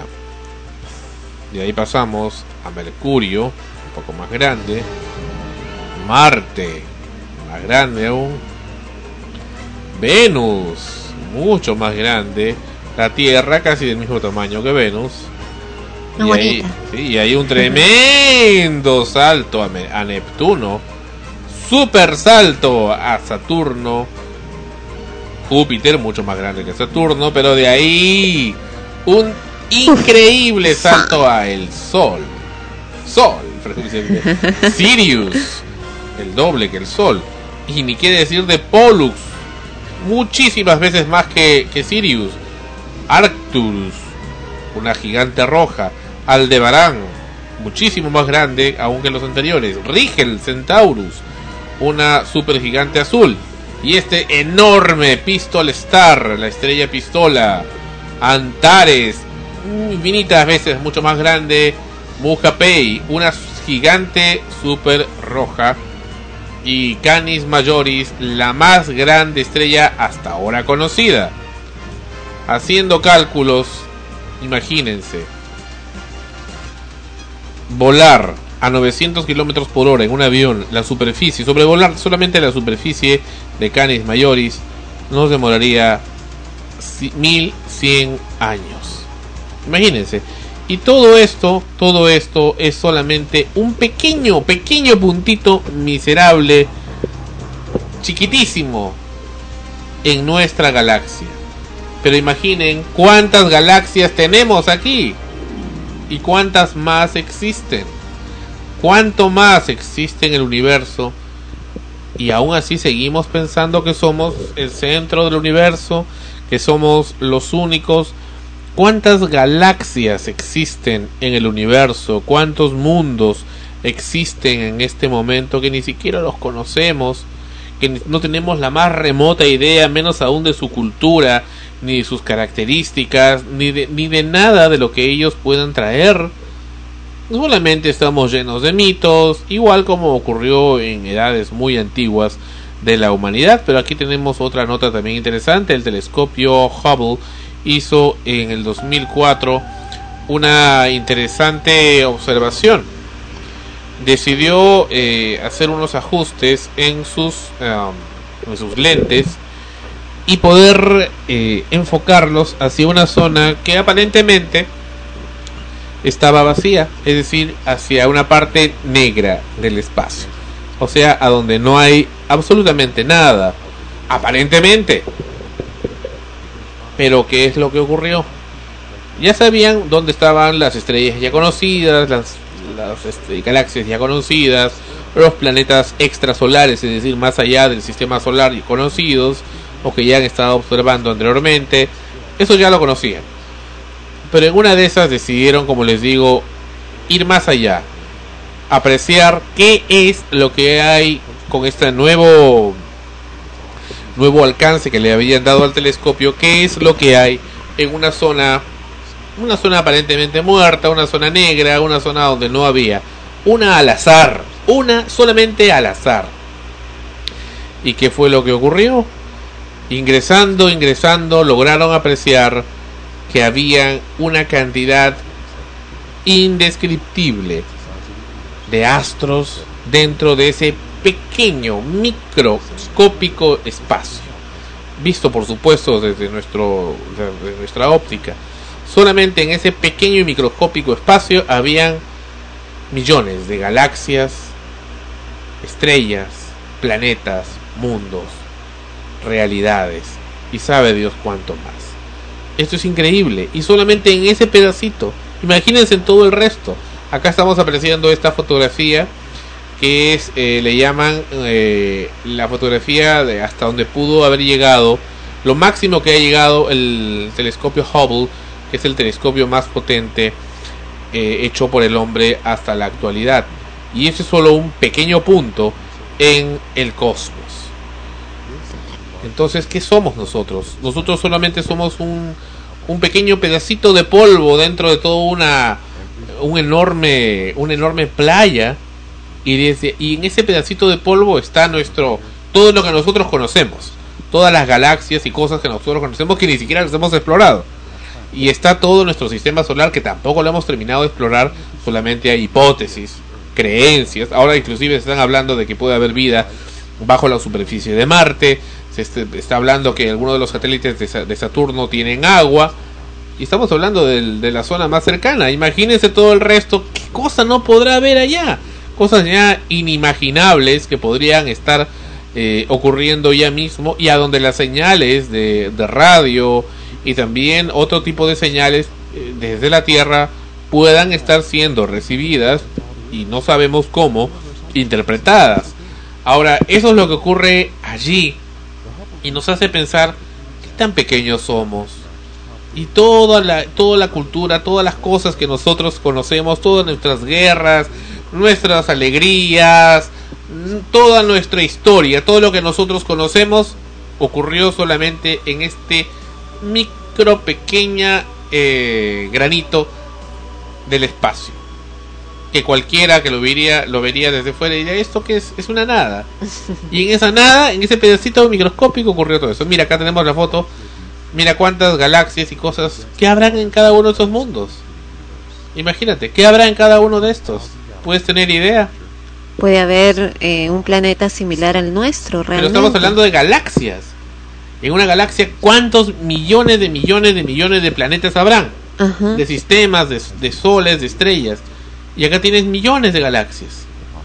Por todos lados. Y en un pequeño microespacio. O sea, va más allá de la comprensión humana poder saber en realidad cuánta vida alberga el universo. Claro, y uno se pregunta de todas eh, esas galaxias y de todos los planetas y los astros que hemos podido llegar a ver, ni siquiera a conocer a profundidad, sino solo a ver, ¿por qué solo la Tierra tendría que tener el privilegio de haber creado seres que puedan contactarse entre uno y otro y generar toda una historia de sus vidas y de la humanidad? ¿no? Cómo centrar a Dios, que, que es también que solamente prefiere la tierra. Claro, ¿no? Como es que de todo Dios escogió ahí acá, acá voy a ser. Y punto. Y no hay más. Bien curioso, ¿eh? Ujú. Qué grande es el, el universo. Yo creo que ni siquiera con la ayuda de los extraterrestres se podría conocer tanto. Es, es enorme. Claro, ¿no? Y, y si nos ponemos en esa situación que, que existan en verdad extraterrestres ya viviendo aquí en, en la Tierra o que ya nos hayan visitado o que hayan habido pues eh, esas típicas visitas en donde eh, se llevan a la gente para experimentar y todo lo demás. Abducciones. abducciones que de qué extraterrestres estamos hablando. Capaz pues no son los de los planetas que conocemos a nuestro alrededor. Capaz pueden estar llegando de galaxias mucho más lejanas como las que ha podido captar el telescopio. Y, y no sabemos no no sabemos qué tan lejos Lo que me molesta, Estamos. sí, y lo he comentado ya en diversos foros en el internet, es cómo se aprovechan de estos temas, que es cierto, el inconmensurable del espacio, pero también es cierto que mucha gente se aprovecha y manipula por fines lucrativos a otros con lo desconocido, con el misterio. Vamos a ver este caso interesante. Había un señor ya fallecido, José Rociano, eh, que en 1970 se hacía llamar Joseph Ibrahim. Y Joseph Ibrahim publicó un libro llamado Yo visité Ganímedes. Ganímedes es uno de los satélites de Júpiter. Y en su libro impactó, ya que desde el inicio al fin el autor señalaba y decía con completa convicción que él había viajado a la India y desde la India, por alguna razón mágica, pudo ir hasta, fue abducido y llevado a Ganímedes. De hecho, vendió una gran cantidad de libros y se mantuvo anónimo hasta los años 90. Hace pocos años, José Rociano, ya fallecido, dio una serie de conferencias donde reconoció que su obra fue ficticia. Y cuando le preguntaron si existe dicha civilización en Ganímedes y si fue a la India, él respondió que no, no había ido a la India, ni tampoco había ido, menos aún, a Ganímedes, que era ficción, que todo lo llegó a inventar, pero que en realidad su fin era, que creyéramos en eso, no era que creyéramos en eso, sino que debemos amarnos los unos a los otros como especie. claro después de haber ganado bastante Ah, eh, dinero ¿no? Bueno, este libro en los años 70 tuvo gran impacto, sobre todo en los jóvenes, quienes dieron, por cierto, eh, por cierto, dieron por, por cierto el exitoso libro. Da la casualidad que cuatro años después, un adolescente, entonces adolescente llamado Sixto Paz Wells, afirmaba que en 1974 tendría un, habría tenido un contacto en Chilca, Perú, al sur de Lima, eh, y eh, con extraterrestres y teniendo como testigo a Juan José Benítez y más personas. Juan José Benítez, el escritor de el famoso libro El caballo de Troya. Y da la casualidad que también Sixto Paz fue y viajó a Ganímedes. Sin pasaporte, sin visa, sin nada, se fue a Ganímedes. En lugar de la obra ficticia reconocida por su propio autor José Rociano, alias Joseph Ibrahim. Y se leen en el libro de Sixto Paz o en YouTube en sus videos que Sixto describe a Ganímedes exactamente igual que en la obra Yo visité Ganímedes de Joseph Ibrahim, es decir, José Rociano. Obra eh, que por supuesto el señor Rociano ya ha dicho que fue ficticia, fue simplemente una, una narración de ciencia ficción muy bonita, pero que él inventó. Es parte de su creatividad, no es un hecho real según su autor. Entonces, eh, el tema aquí es que aparentemente pues el señor Sixto Paz engaña a las personas. Él nunca fue a Ganímedes y aparentemente tampoco habría tenido contacto extraterrestre. Al menos no con los extraterrestres que creemos. También opinan en este website llamado este blog no es para ti.wordpress.com. Dice, conozco gente que vive en Chilca donde también han estado todos ellos y relatando que es muy común ver luces, luces extrañas que aparecen y desaparecen en el cielo. No solamente luces, también aparentemente naves. Y da la casualidad que existe un patrón de aparición, es decir, la gente sabe que en ciertos días del mes y los años e inclusive a ciertas horas estas luces aparecen y desaparecen. Yo he visto esas luces en un viaje que hicimos eh, con los reporteros de frecuencia primera allá por 1991. Esas luces pueden tratarse de cualquier fenómeno que aún nadie sabe a ciencia cierta e incluso podrían ser extraterrestres o un fenómeno geológico que está en estudio. Si leen el libro eh, SOS a la humanidad de el autor eh, JJ Benítez, testigo de Sixto Paz, él comenta que solo vio luces que iluminaron y que el grupo de Sixto se adelantó y el grupo de Sixto que ya se había adelantado cuenta que Sixto se adelantó de ellos, o sea, nadie vio realmente lo que Sixto hizo al momento que cuenta su abducción. El punto es que cree que Sixto ha analizado bien el patrón de la aparición de las luces de Chilca y hasta en Chile lleva personas. Esas ven las luces que iluminan el cielo y esas regresan a casa muy contentas creyendo que fueron extraterrestres y que fueron traídos por Sixto Paz cuando eh, porque siempre sucede así. Luego esas personas así no le hayan pagado nada a Sixto por la experiencia, les cuentan a sus amigos y corre la bola. Crece y crece e indirectamente Sixto tiene más conferencias y vende más libros. Él dice, esta persona, yo estando en Chilca con mis amigos, y es cierto, en ciertos lugares aparecen las luces y también desaparecen, y hay un patrón de tiempo y lugar. Sixto sabe de ese patrón y hace creer a la gente que esas luces son extraterrestres y que además él las trajo. bueno, creo que ya me entendieron, les recomiendo que lean el libro de, eh, propio de Sixto Paz y SOS de Benítez para que corroboren todo lo que estoy expresando, dice este autor de esta página web. Luego dice, Sixto suele citar fuentes que se saben que son fraudes en otros países. Lamentablemente aún no ha aparecido un crítico que le ponga freno como ha ocurrido si en España. Sixto Paz en varios programas cita los círculos del campo de maíz como pruebas de extraterrestres, entre varios.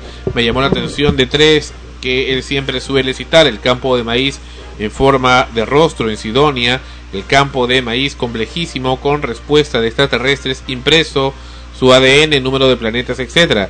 Varias naves en un campo de maíz dibujan un círculo.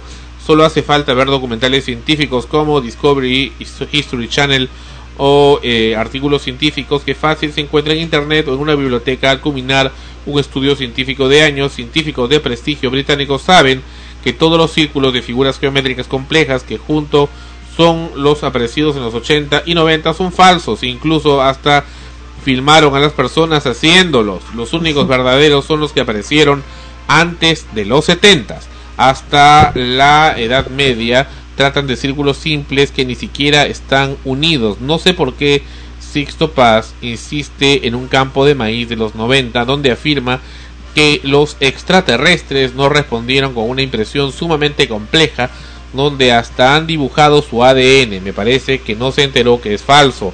Ya habían dicho que era falso. Me parece raro que este eh, señor no revise sus pruebas ni eh, de un estudio a fondo. Asimismo es falso el campo de maíz del rostro de Sidonia, una que fue hecho en los noventas, ya que eh, se sabe que los tallos están aplastados. Además es de diseño complejo, donde el ojo al ojo se sabe es falso, pero Sixto insiste. Además el rostro de Sidonia en Marte se sabe que solo es una formación rocosa. Los robots y los eh, los eh, robots, no me, no me acuerdo cómo le llaman esto al, al- ¿Te acuerdas que habíamos visto hace unos programas los robots de Marte? Mm, sí. Sí, sí, sí, han enviado, que han enviado y han despejado la duda. Para terminar, las naves que dibujan el campo de maíz también son falsas. Incluso se sabe hasta el estudio que hizo el autor. Sin embargo, muchas veces el señor Paz cita esto como gran novedad en las diferentes conferencias pagadas a las que gusta ir. ¿Qué te parece? Bueno, es que ya sabemos eh, por lo que, no solo por, por él, sino por otros personajes, ¿no? Que les gusta hablar de estos temas, que lo que más los mueve a, a todas luces es la, el resultado pecuniario que pueden sacar de todo esto, ¿no? Escribes un libro que aparentemente es muy convincente usando el tema extraterrestre y por propia curiosidad mucha gente lo puede comprar y si está muy bien hecho o, al menos eh, con una con un talento de ficción muy bien elaborado eh, se pasarán la voz y efectivamente lo, lo compran más. En el caso pues de las luces extraterrestres y todo ello eh, es cierto no o sea si si es que esto es verdad que hay un, un patrón de tiempo y de lugar donde aparecen estas luces y te lo aprendes, obviamente tú desconoces de eso, llegas y te dicen, no, en estos momentos va a aparecer, porque yo ya quedé con ellos en que a esta hora nos encontramos. y no conoces, no ves las luces porque tampoco vas a querer acercarte de más o, o el simple hecho de ver algo no común te invita a pensar pues en la posibilidad de que efectivamente se tratan de naves extraterrestres, como a veces ha pasado a luz del día que vemos una luz extraña en el cielo y creo que lo primero que se nos viene a la mente por una cuestión pues ya de, de no ser emoción humana es pensar que es un extraterrestre o una nave. Es lo que quisiéramos creer. Ahora, acá hay otra información. Ese mismo autor eh, dice, este John Austin, dice, eh, no estamos de acuerdo con la conclusión, pero no encontraremos ninguna base bíblica para decir que hay vida extraterrestre. Pero las razones que da para refutar a Sisto Paz son completamente válidas. Doy la, doy la razón al autor de este blog y considero muy atinado el comentario de Lucio. A fines del 2007, Sisto Paz dio una conferencia en el Touring Club del Perú, donde hablaba sobre eh, un eh, video de unos campos de trigo en Oliver Castle, Inglaterra. Es la prueba más contundente de la visita de los extraterrestres a la Tierra y que no fueron eh, los viejitos las que lo hicieron. Desgraciadamente parece que Sixto Paz ignora que este video fue editado por John Wave en los 90, quien incluso dio detalles de cómo realizó este video. Sixto Paz a sus tercos creyentes dirán que miento, pero les dejo el enlace eh, donde el propio difusor y creador del video de ovnis dibujando círculos de maíz en Oliver Castle confiesa su acción. Este video extrañamente ha sido suprimido por YouTube, para variar.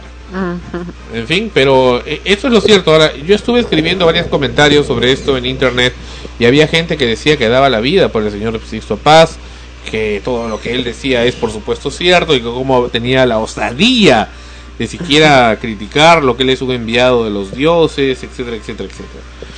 Bueno, Bueno, también como enviado de los dioses Sí. cobra bien, ¿no? Porque no creo que haga sus conferencias en forma gratuita. a mí me gustaría ni, creer. ni sí. sus, sus las cosas que venden, ¿no? Libros, eh, tazas, polos, lapiceros y todo lo demás que pueden aprovechar Bueno, en vender. y es un modus vivendi, pero Ajá. bueno, en todo caso que diga que es un cuentista de ficción y mucha gente va a ir a escuchar eh, las historias de ficción, hay mucha gente que le encanta escuchar cu- historias de ficción y sería algo completamente lícito y, y permisible, ¿no? Perfecto, me parece genial.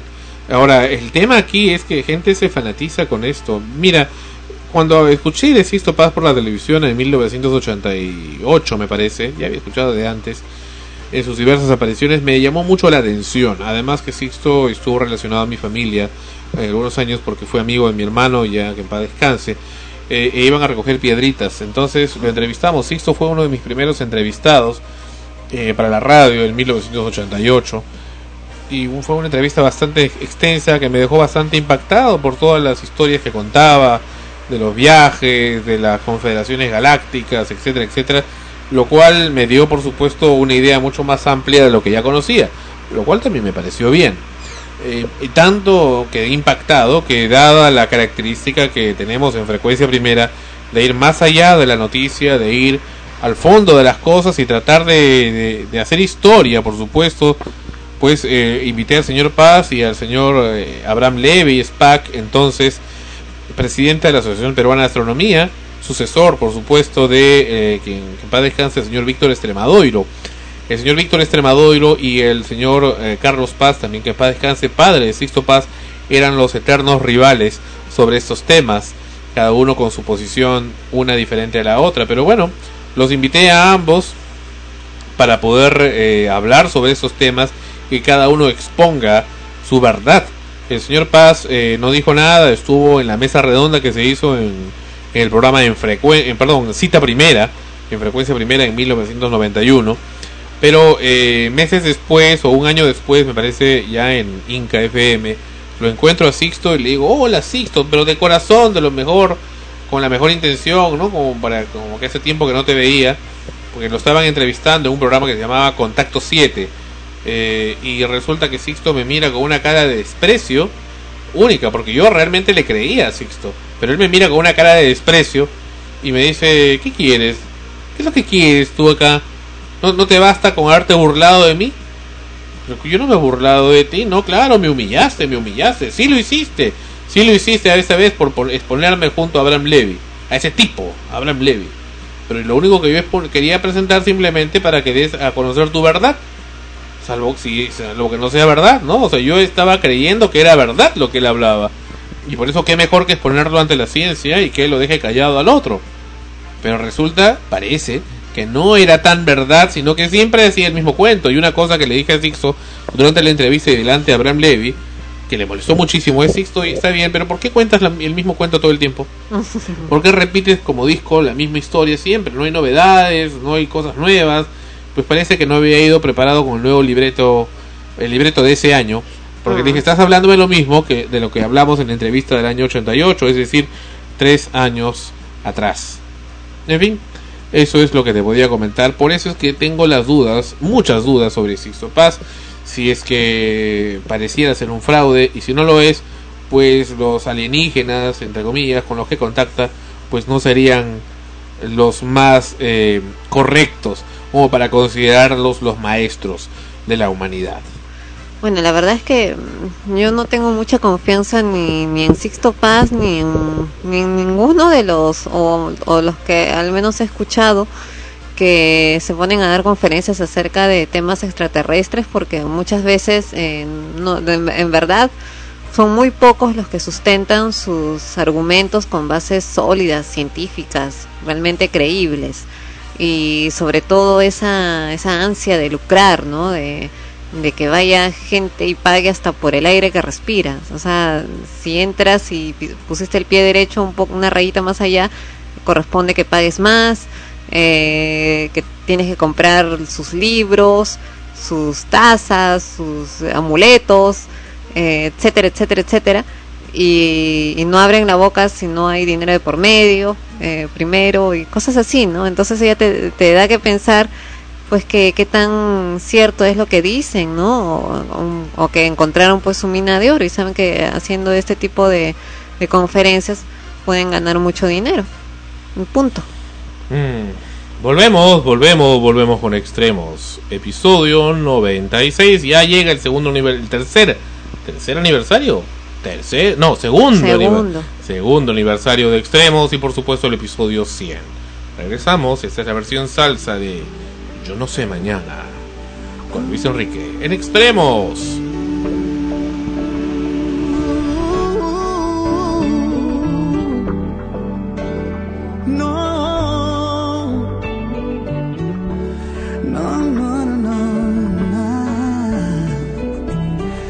No sé si tú, no sé si yo seguiremos siendo como hoy. No sé si después de amanecer vamos a sentir la misma sed. ¿Para qué pensar y suponer? No preguntes cosas que no sé. Yo no sé. No sé dónde vamos a parar, eso ya la piel nos lo dirá. ¿Para qué jurar y prometer algo que no está en nuestro poder? Yo no sé lo que es eterno, no me pidas algo que es del tiempo. Yo no sé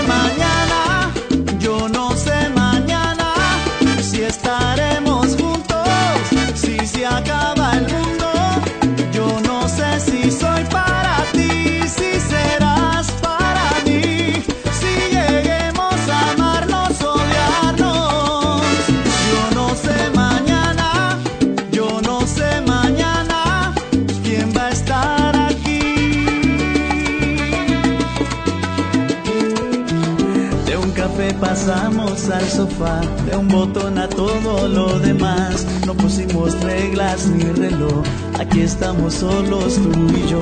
Todo lo que ves es lo que soy, no me pidas más de lo que doy.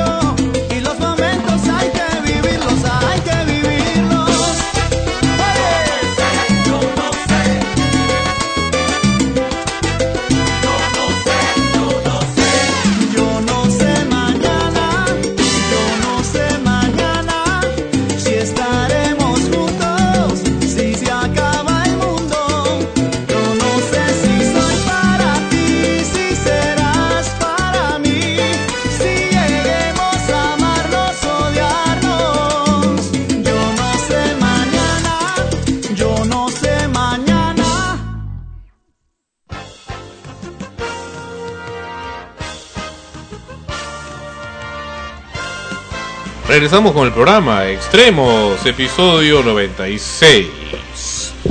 Hace varios programas hemos dedicado un- una noticia de urgencia y dos episodios del programa, me parece que el 91 y el 92, sobre el muy lamentable cierre de Radio Z Rock and Pop y también de eh, Radio Telestereo, especialmente de Telestereo, una emisora bastante querida eh, por eh, especialmente por los limeños eh, quienes eh, escuchábamos y preferíamos esta emisora desde desde que, desde que existía, ¿no? De que nació en 1982, sobre todo por el gran respeto que tenía para su público, entre comillas, también tenía sus excesos, pero dentro de todo, comparada con las otras emisoras, por supuesto, hacía un mundo de diferencia.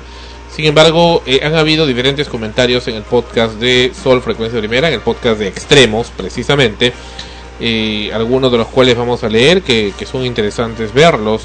Eh, dice Joseph, una pena todo por la terrible invasión de esos serranos que han convertido Lima en lo que tenemos que soportar ahora en el dial, la mal llamada cumbia peruana a toda hora. Si a esto se agrega el reggaetón y otra música, entre comillas, estamos perdidos. Es tan lamentable que no se escuche en la radio. Me siento triste, solo puedo decir gracias a Telestereo 883 y a la calidad de oyentes por la selecta música que dieron durante años. Aprendí a escuchar de lo bueno, lo mejor, a conocer toda clase de aire, a encontrar personas como Diana García, Speedy González, está mal escrito, a todo el grupo humano que estuvo, estuvo también está mal escrito, y que están, les deso lo mejor, espero que algún día volverlos a escuchar, etcétera, etcétera. Sí, en verdad, estos provincianos con sus cumbias, caballero nomás, escuchar RPP o Estudio 92, pero Estudio 92, por favor. Estudio 92 prefiero no escuchar nada si tengo que escuchar Estudio... La desgracia, la maldición de escuchar Estudio 92. Rodolfo dice, es una lástima, Rodolfo Rivera, que estemos condenados a solo escuchar esas chichas infernales, hip hop, perreo y otras decadencias auditivas. Por favor, que alguien haga algo para que el estilo de teleestéreo sea recuperada.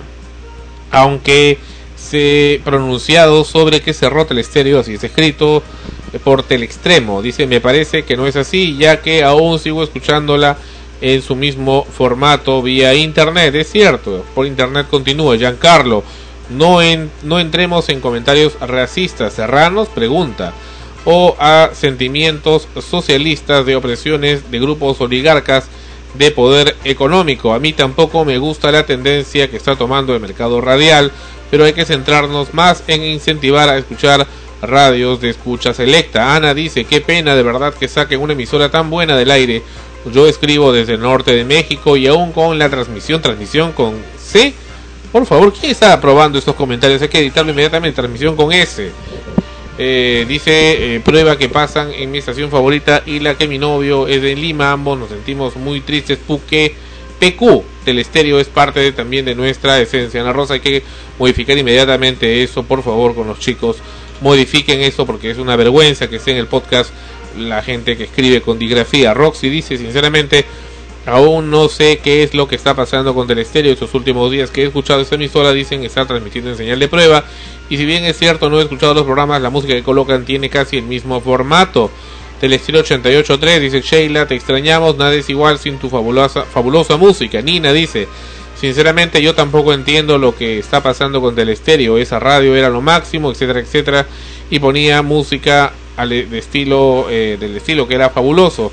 Llevaba años como oyente, escucha me parece, crecí con ellos desde cuando estaba por terminar el colegio, no puedo creer que está pasando, parece una pesadilla, dice Luis Ríos, nunca jamás pensé que esto iba a pasar, me siento impotente, te extrañamos Telestéreo y a toda tu gente.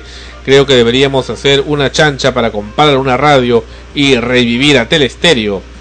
Luego Calita dice, estoy súper triste, conmocionada, no estaba bien enterada de esta noticia y ayer en de película de Canal 9 me di con la sorpresa, qué conmoción, Dios mío, es como perder un ser querido.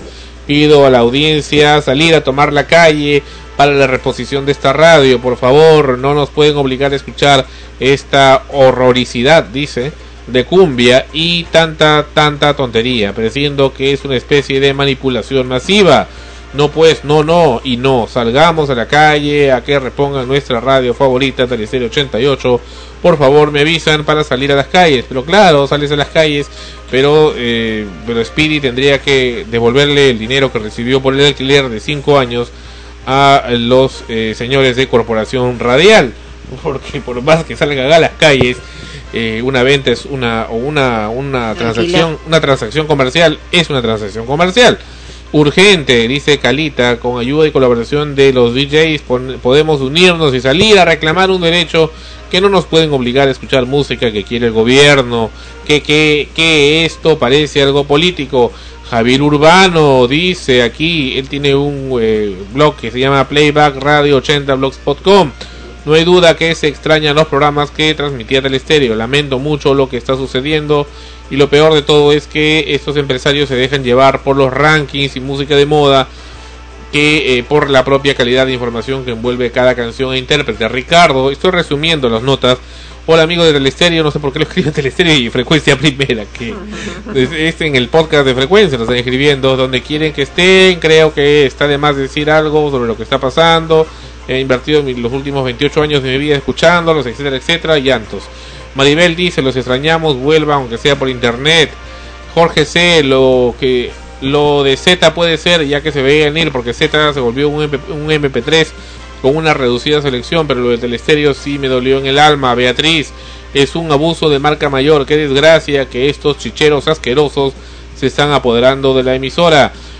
de las emisoras, extraño la voz de Speedy González, regresen pronto. Zoila, me parece arbitrario e incómodo que aparezcan una emisora cuya elección es personal, que no que éramos un país democrático. Soy la, otra soy, la supongo que será, soy yo otra vez, ah, no era la misma, pero esta vez para decirles a Telestéreo que lo seguí desde su inicio cuando Speedy González trabajaba con líneas de prueba y me eh, consta eh, que la emisora eh, era se iba haciendo más y más conocida. Eh, pues no convoquen una especie de apoyo a sociedad como hizo Belmont con 5 dólares para que así poder hacer una radio de accionariado difundido. Vaya la gente, lo que piensa la gente. Eh, y se compra la emisora de a pocos, eh, pero tendrían que buscar auspiciadores. Por lo pronto digo no a la prepotencia. Héctor GC, me uno a los sentimientos de los comentarios. Realmente es una gran pena observar la visión de las emisoras FM. Eh, recuerden, recuerden que las estaciones de esta frecuencia fueron con la intención de escuchar música de calidad, como el, antiguo estilo de Estéreo Lima 100 y Telestereo 88.3, ya desaparecida. Graciela dice, Speedy Bianca, por favor explíquenos qué pasó con Telestereo que escuchábamos todos los días. César, la verdad es que Telestereo solo podía rescatar a Speedy con música instantánea, Fernando con solo hits, a Manny con eh, Manny Rey presenta y acabo de contar. Había unos locutores, entre comillas, en la tarde que daban pena. Jaime, es una pena que de Teleserie 88 haya salido del aire. Yo apenas regresé al país y me enteré al sintonizar esta hermosa emisora. Como ella no hubo otra. Roxana Loli, una pena que le cortaran una pierna sana a una paciente. Que la hija mató a su madre. Que la cumbia copa la radio. Que los broadcasters solo le interesa la moda. Más no lo bello, pues. Eso y mucho más nos han hecho con el cierre de venta de la emisora. Mis hijos nacieron escuchando radio de la buena diferenciando música, respirando otra clase de aire. Nacieron escuchando a Elvis Presley, Pretender, Santana, Buddy Miles, Ella Fitzgerald, Frank Sinatra, íconos de íconos, lo suave, lo bello, lo dulce. En un mundo agresivo, salvaje, inculto, chabacano, grosero, con opciones sexuales que siempre existieron, pero que se respetaban a sí mismos, sin escándalos, y no como hoy que salieron de los closets, tal vez porque ya les resultó chico y la grosería y lo gélido sean cada día más. Speedy González, para mi entender, dice Roxana Loli, fue el causante de la venta de esta radio maravillosa. Fue el gestor Speedy González, continúa Roxana Loli, que me cayó mal desde la primera vez que lo escuché con sus chistes cojudos, con su narcisismo cojudo, continúa Roxana, con ese creerse Dios, creyéndose que era la nueva señora Diana García, válgame Dios. Esta radio le dio otra clase de aire a mis hijos y amigos y cuando estaba en Londres, Japón o Latinoamérica solo me acompañaba. Por eso pregunto, ¿qué va a resultar de estos niños y jóvenes que se quedan sin esa opción? Perú es cumbia al ciento por ciento. Fabio Cuba, es una pena, poco a poco se va perdiendo la clase y ahora la calidad de esta Lima que fue en lugar de cultura moderna crezca y se desarrolle poco a poco desde nuestra capital a lo largo de nuestro país es a la inversa. Julio Luperdi, es cierto, locutores de primer nivel hemos perdido. ¿Qué está pasando con las radios? No entiendo. Después de mandar Z Rock and Pop al más allá para traer el bodrio de la calle, este maltrato a los escuchas que tenían a un íntimo amigo al principio del dial 88.3. Ya no sé qué decirme, apena todo. Enmascarado 883, cierto, dicen que eh, con Radio Z se perdieron verdaderos profesionales de la radio, sí, pero profesionales de la coca, la marihuana, las chelas, el trago y el sexo. Z Roman Rocks y sus adictos, Randy Calandra, Juan Carlos Hurtado, Juan Vargas, Mario Rollo, Rocky Rodríguez y el peor de todos, Coco Valderrama, la única excepción, Huguito Salazar, dice Enmascarado 883. Después, todos los que pasaron por esa emisora tenían algo en común, la droga. Joselito responde, he aprendido a escuchar música con Bianca, Speedy la programación desde que era muy joven. Lili dice, ¿de dónde va a venir la plata? Sino de blanquear dinero que abunda en los conciertos de Metallica, aquí sube 40 y demás dinosaurios y de la publicidad del gobierno. Pastor dice, perdón, sorry, excuse me. Huito Salazar la excepción. Ya no se acuerdan cuando dejaba plantado su programa mañanero en Z. Pregúntele a Cañote que por qué no llegaba sano a la radio el tal Huguito, el comediante Salazar y el otro Hugo Salazar, el heredero tampoco, que era el dueño de la emisora, tampoco se queda atrás, aprende de Javier Lichner y empieza a entrevistar, comienza con los que todos lo saben y lo callan, los operadores de radio, por ejemplo, Cañote, el señor Yayo Roca y a la loca Leca, ellos saben mucho más que tú de radio, a ver, acepta el reto y pídeles que te cuenten. Es una gran pena en el alma no poderlos escuchar. Tenemos que hacer algo si es posible. Roxy dice, Roxana Loli, ¿qué hablas? Primero hablas sin gritar, después ubícate mamita, te consta qué pasó realmente. O eres Eliseo Durán Palacios usando un eh, nick o apodo de mujer. Qué horror, callada te ves mejor. Junior dice, al igual que todos nosotros hay mucha gente que le gusta Telestéreo, hasta mi hija de 8 años le gustaba. Adrianita, eso es el colmo, ¿qué está pasando? Primero Z, ahora Telestéreo. Los extraño, etcétera, etcétera, etcétera. Bueno, un montón de comentarios. Y hay más en realidad, ¿no? Ujú. ¿Qué te parece? Bueno, es toda la gente que escuchaba Telestéreo. pues. Y están en contra, evidentemente, de que, de que la hayan cerrado. Porque ya como comentamos en programas anteriores, el dial se está llenando de emisoras con la misma música, el mismo estilo, que no es nada novedoso, al contrario. Son eh, todo lo contrario, precisamente a lo que uno espera de una buena locución o una buena producción de radio. ¿no? Me, me llamó la atención esos calificativos que le han dado a gente de la radio, ¿no? De TZ. Bueno, si hablan eso, sus razones tendrán, ¿no? Los habrán conocido, habrán estado también dentro de la emisora, los habrán visto en esas circunstancias, lo cual no es muy extraño en, en el medio eh, de comunicaciones que, que lamentablemente pues eh, la droga esté de por medio, ¿no? Pero al margen de eso, en general, el, a pesar de todo ello, también es el rechazo a que haya cerrado la emisora como emisora, ¿no? Por su estilo musical, que en medio de todo el dial marcaba cierta diferencia, ¿no? Era, se supone que debería de ser para todos los gustos, entonces buscas en el dial cuál es la radio de, de tu preferencia, de tu estilo musical, y de pronto te das cuenta que cada vez hay menos, por no decir que ya no queda nada, ¿no? Y solamente escuchas de lo mismo. Eso es lo que están diciendo los, los escuchas sobre el problema este de Telestéreo. Pero el internet sigue, sigue llenándose de comentarios en Facebook, en diferentes sitios. Pero aparentemente ya todo está consumado. Hemos tenido la confirmación de que Corporación Radial habría comprado, alquilado, entre comillas, la frecuencia por cinco años. Pero es prácticamente una compra ya y el fin de la emisora Telestéreo en el dial. Es lamentable, pero, lament pero ¿qué se puede hacer? ¿Qué se Ujú. puede hacer? Eso ha sido una decisión forzada o no de los propietarios de la frecuencia. Y eso es lo que la ilusión que muchos escuchas tienen, ¿no? Que sienten, creen sentir que la emisora es de ellos también. Pero en realidad cuando ocurren estas patadas de parte de los propietarios hacia los escuchas, es cuando se dan cuenta que en realidad la emisora no era de ellos. Era una emisora prestada. Era un servicio prestado que estaba ahí y en algún momento pues se va, simplemente. Y se acabó. No, y además que eh, muchos de ellos dicen hay que salir a las calles a Sí. protestar, pero la verdad de las cosas es que somos una minoría, pues.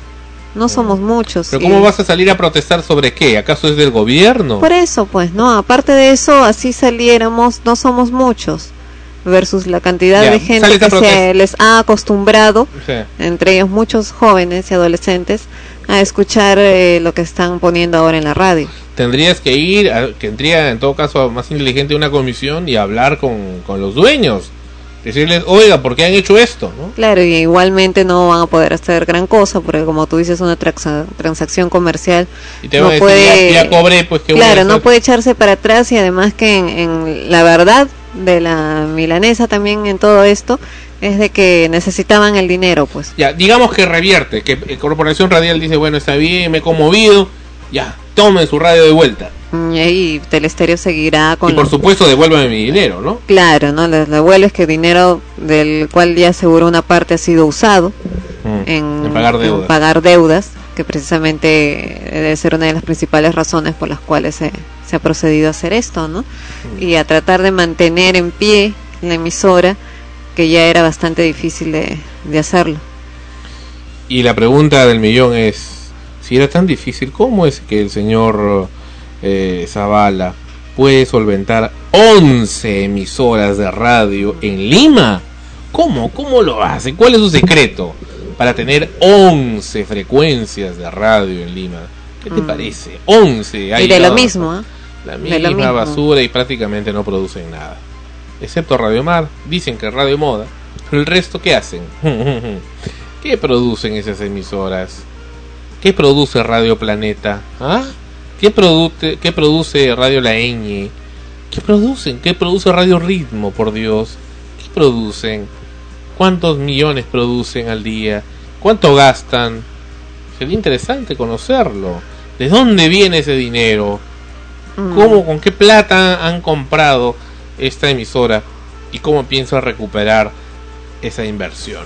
¿No? ¿Cuánta creatividad tendrán para sentarse frente a la computadora a decidir de qué manera eh, se ruletean las 20 canciones del día durante toda la semana?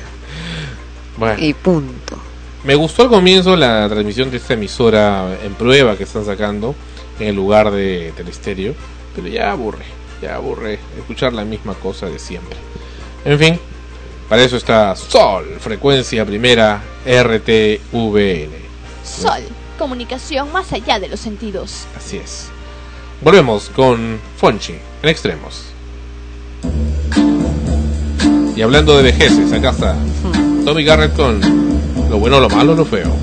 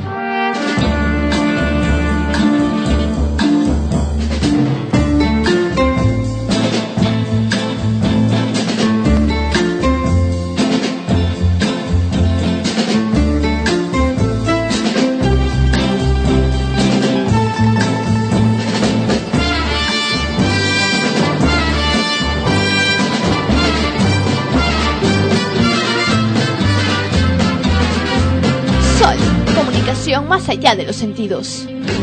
Frecuencia primera.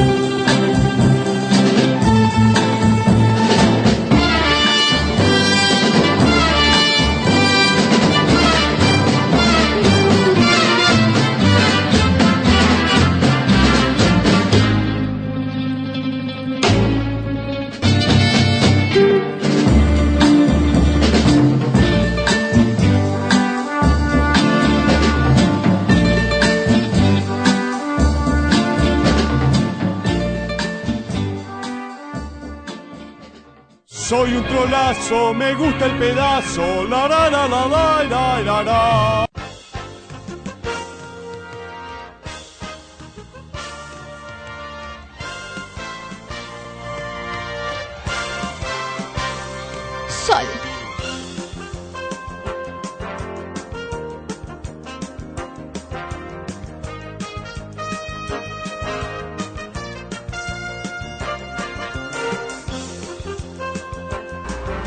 Continuamos con el programa Extremos, episodio 96.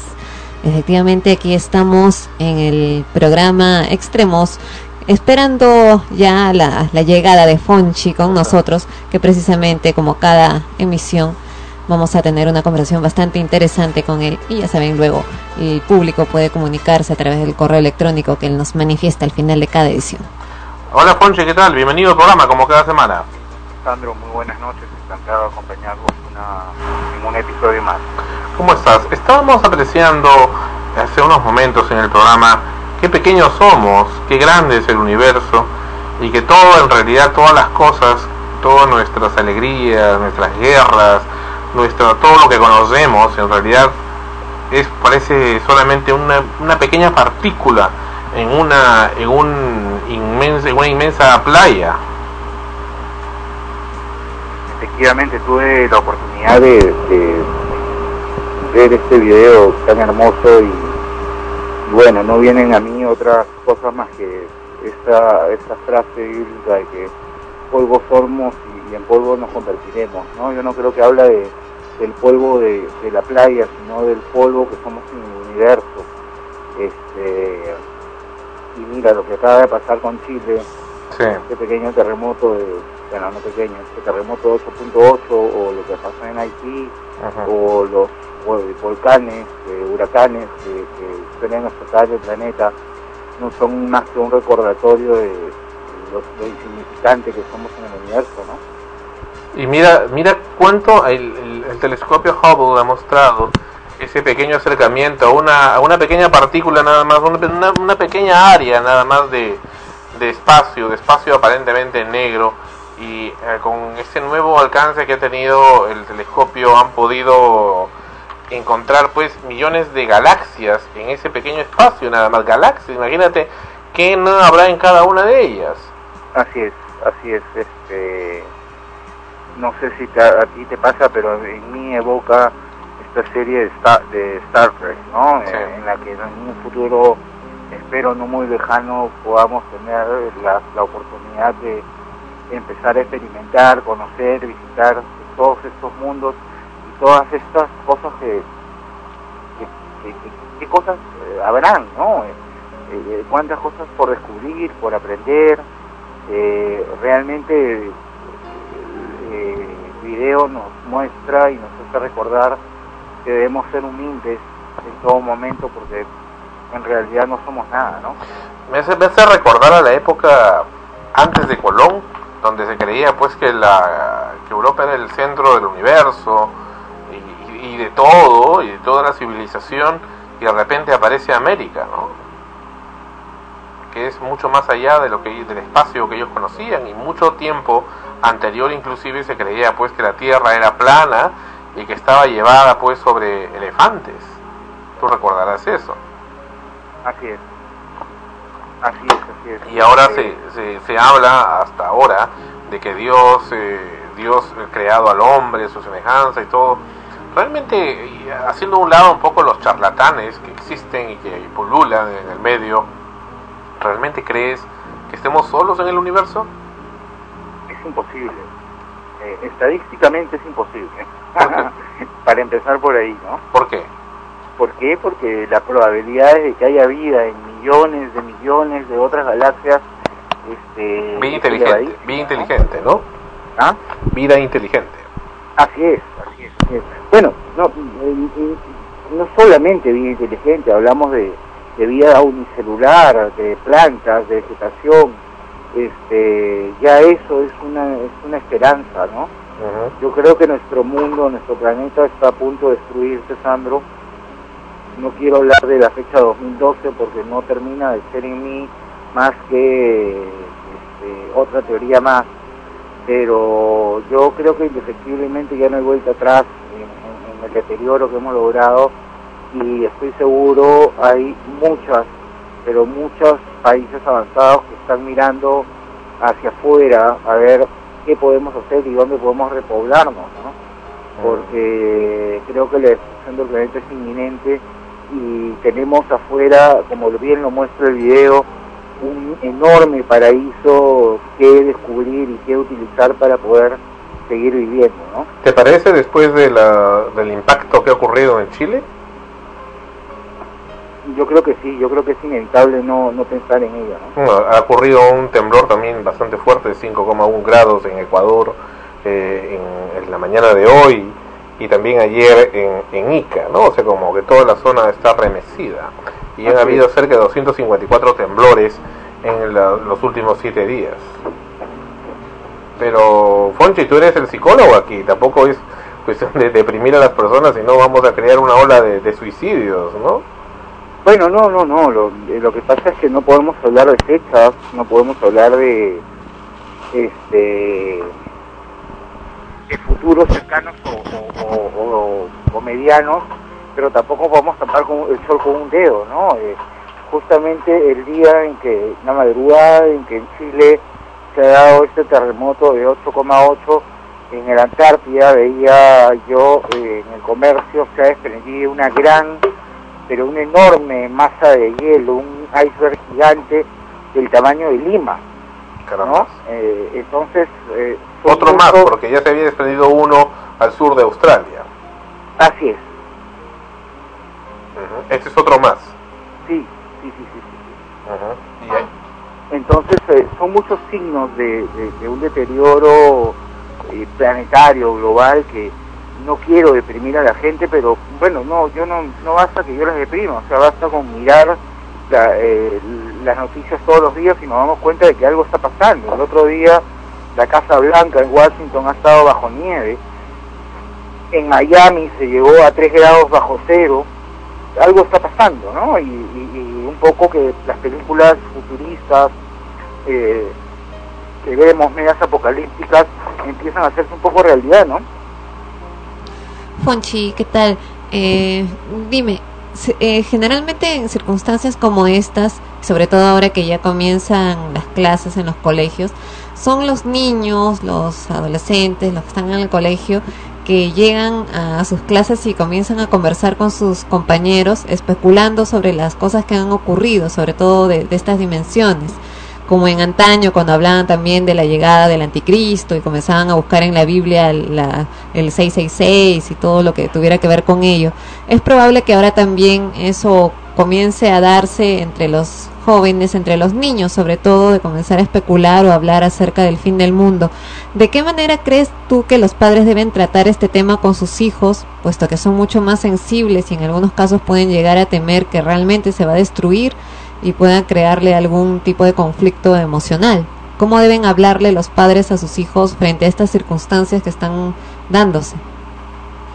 Bueno, yo creo que deben hablarles con la verdad, ¿no? Eh, explicarles primero que los, nuestras generaciones, sobre todo las anteriores, deben de hacer un mea culpa de- del descuido que hemos tenido con nuestro planeta y contarles a nuestros hijos que el futuro de ellos está en peligro gracias a nosotros. Eh, con esto no es traumatizarlos, no es quitarles el sueño, porque es algo que van a aprender en el colegio. En el colegio ya se habla de- del calentamiento global y las consecuencias. Eh, pero yo siempre he dicho, y en el programa lo he repetido varias veces, que nunca hay que mentirle a los niños, ¿no? Hay que empezar a prepararlos para lo que se viene, eh, es- enseñarles lo que es reciclar, enseñarles lo que es la emisión de gases en los vehículos y tratar de, de sembrar árboles en lugar de destruirlos. Bien, Fonchi, pasando a otro tema, hemos em, hemos visto el caso también acá, que aún no lo hemos comentado en el programa, en la producción, de eh, cómo la hipnosis puede ser usado como anestésico. ¿Tú conocías esto? Sandro, te comento. una experiencia que no recuerdo bien si es que ya le he comentado. Lamentablemente, últimamente estoy usando algunas ah, drogas muy fuertes para mantener mi estabilidad emocional a raíz de lo que está sucediendo en casa. Ya. Eh, y no recuerdo muy bien algunas cosas, pero te los comento en todo caso. Eh, hace muchos años, cuando mi mamá tuvo el primer ataque de cáncer y recibió la primera quimioterapia, ella, eh, el cuerpo, como tú sabes, reacciona de una manera muy fuerte a estos químicos que se inyectan en la sangre, que matan tanto lo malo como lo bueno. Y una de las reacciones eran eh, náuseas constantes, vómitos constantes. Para esto a ella se le había inyectado una doble dosis para evitar las náuseas y que pueda descansar. Sin embargo, ella no podía dejar de, de- de arrojar y era una cosa que cada dos minutos la pobre botaba lo que no tenía en el estómago, ¿no? ya no tenía nada en el estómago y botaba bilis y, y- y botaba estos químicos y quemaban todo el esófago y se, pre- se, pre- eh, se preveía una noche realmente negra para nosotros, te hablo de hace unos 15, 20 años. Esa noche yo llegaba a la universidad, te hablo del año 2009, 2000, perdón, te hablo del año 99, 98, y justo había estado teniendo algunas prácticas sobre hipnosis y aventurándome a hacer algo para lo cual todavía no estaba acreditado, eh, mi papá estaba echado al lado mi mamá acompañándola, les dije que, que tomaran, que se echaran y que me escucharan un momento, ¿no? Con la mejor intención, por supuesto. Evidentemente. Y puse en práctica un proceso hipnótico básico en el cual a ellos los llevaba a ser conscientes del cansancio de cada uno de los músculos de su cuerpo, empezando desde la punta de los pies hasta la cabeza, pasando por la nuca, los hombros, el pecho, el estómago, los glúteos, el bíceps, cuadríceps, muslos, etcétera. Y e increíblemente, Sandro, en cuestión de cinco minutos, mi mamá y mi papá, además, pobrecito, él había absorbido todo el, problema de, de las náuseas y, y estaba sumamente también agotado mentalmente y emocionalmente, ambos se quedaron absolutamente dormidos.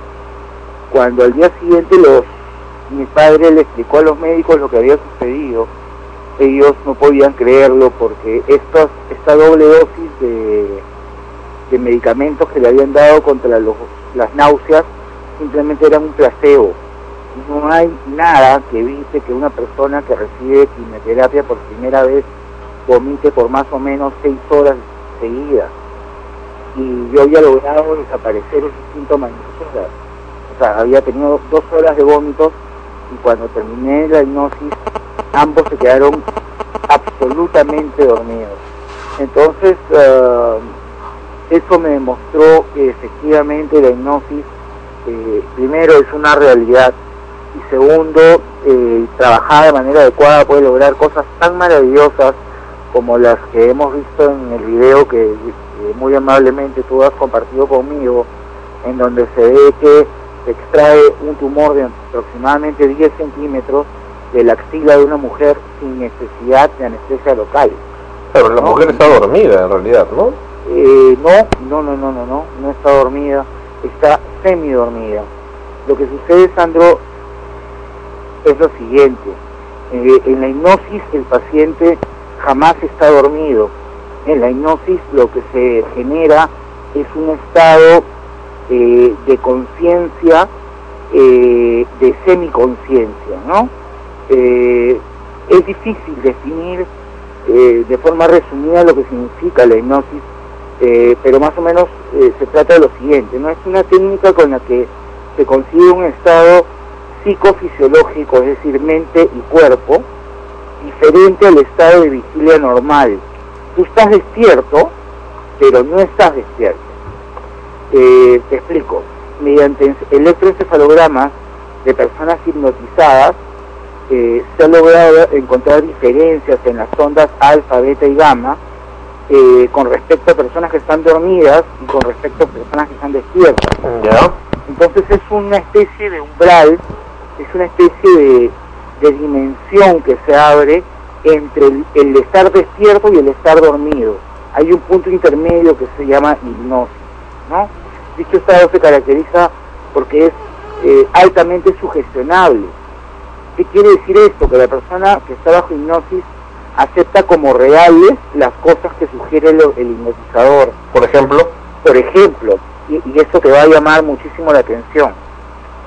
Yo puedo hipnotizar a alguien, eh, eh, bueno, aunque esto ya se ha, se ha hecho con ciertas drogas eh, utilizadas con, con productos de mariposas, unos productos, unas feromonas que, que- que emiten las mariposas, tú llevas a la persona a un nivel de hipnosis en la cual la persona alucina, ve, por ejemplo, que vienen murciélagos y que empiezan a morderlo.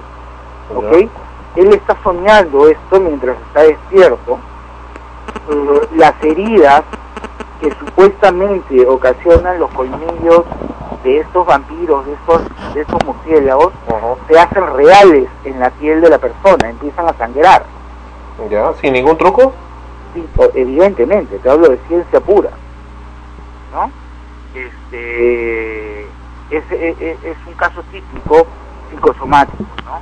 Eh, así como en este caso la persona evidenció cortes en todo el cuerpo por esta alucinación eh, bajo la hipnosis, Así igual, una persona que está bajo hipnosis puede, por ejemplo, resolver algunos problemas a nivel inconsciente, ¿no? Eh, hablábamos hace algunas, algunos episodios que existen tres partes en, la mente humana. El yo, que es eh, el vigilante, el que nos conecta con el mundo exterior, eh, el inconsciente y al medio, entre el yo y el inconsciente, el preconsciente. La hipnosis lo que hace es eliminar al inconsciente, dormirlo y hacer que los mensajes entren directamente hacia el pre e inconsciente. Entonces la persona a la que tú le dices, vas a empezar a sentir calor cuando despierta de la hipnosis, empieza a sacarse la ropa porque la temperatura corporal, si tú le pones el termómetro, ha subido a 39 o 40 grados. ¿Me dejo entender? Conchi, pero si es lo que me dices, implica también que eh, tú sabes que existen muchas teorías de que el cuerpo humano en sí tiene la propia cura para todo tipo de enfermedades que éste pueda generar. Es como un laboratorio. Entonces también podría la hipnosis ordenarle al cuerpo, oye, cúrate de tal cosa. Y capaz se cura. Exactamente. Exactamente. Dentro de, de- las cualidades de la hipnosis o- o- o de las razones para las que sirve, este, aparte de esos espectáculos ridículos y bochornosos que algunas veces vemos en la televisión, la hipnosis tiene una aplicación realmente más brillante y práctica que es la, de su eh, vertiente clínica, es decir, para curar o mejorar enfermedades o las condiciones físicas o mentales de los pacientes. Por ejemplo, es muy conocida la aplicación de la hipnosis este, eh, eh, para la extracción de piezas dentales sin dolor. ¿Sí? O, tam- o también para tratar todo tipo de trastornos mentales o psicológicos, fobias, miedos, traumas, depresión, angustia, nerviosismo, estrés, enuresis nocturna, es decir, hacerse la picha en la noche, timidez, etcétera. Por ejemplo, se ha visto su gran utilidad en la dermatología para curar prácticamente al instante verrugas, ensemas y todo tipo de erupciones cutáneas. Yo he observado y he sido testigo de estas, este, estos pequeños milagros gracias a la hipnosis, ¿no? Eh, Fonchi, ¿y esto es posible en todas las personas o hay, hay seres humanos, personas... Ana Rosa, discúlpame, no te escucho casi nada. A ver, te voy a ¿Podrías leer tú elevar un poquito más tu volumen? A ver, te hablo por acá, ¿me escuchas? Ahora sí, perfecto. Ya, Fonchi, no, te preguntaba si es que eh, todas las personas eh, pueden ser hipnotizadas o hay quienes eh, se re- inconscientemente o no sé, rechazan la hipnosis, porque si esto fuera lo que tú me estás comentando, nos comentas, es posible como que lo es eh, por lo que tú mismo has visto, ¿por qué no entonces es utilizado eh, por todas las personas, no? O, es que hay, quienes lo rechazan y no pueden ser hipnotizados. Mira, la hipnosis es una herramienta, eh, Ana que puesta en manos eh, negativas eh, de una ética o moral de dudosa reputación pueden significar eh, desastres, ¿no? ¿Por qué? Eh, ¿Por qué? Porque tú puedes violar a una mujer hipnotizándola, tú puedes raptar gente hipnotizándola, tú puedes sacar de banco dinero hipnotizando a un cajero y esto lo puedes hacer en cuestión de minutos. Eh, la hipnosis es algo que se enseña en muy pocos lugares. Por ejemplo, en el Perú nadie te enseña a hipnotizar, tienes que irte, lo más cerca es Córdoba, en Argentina, en donde existe el centro de psicoanálisis, en donde sí hay especialistas que te enseñan a hipnotizar y para eso tienes tú que pasar por una serie de pruebas sumamente complejas para poder eh, tener un, un título de, de, hipnotizador. Eh, ¿Por qué? Porque lamentablemente hay gente que puede utilizar esto en su beneficio.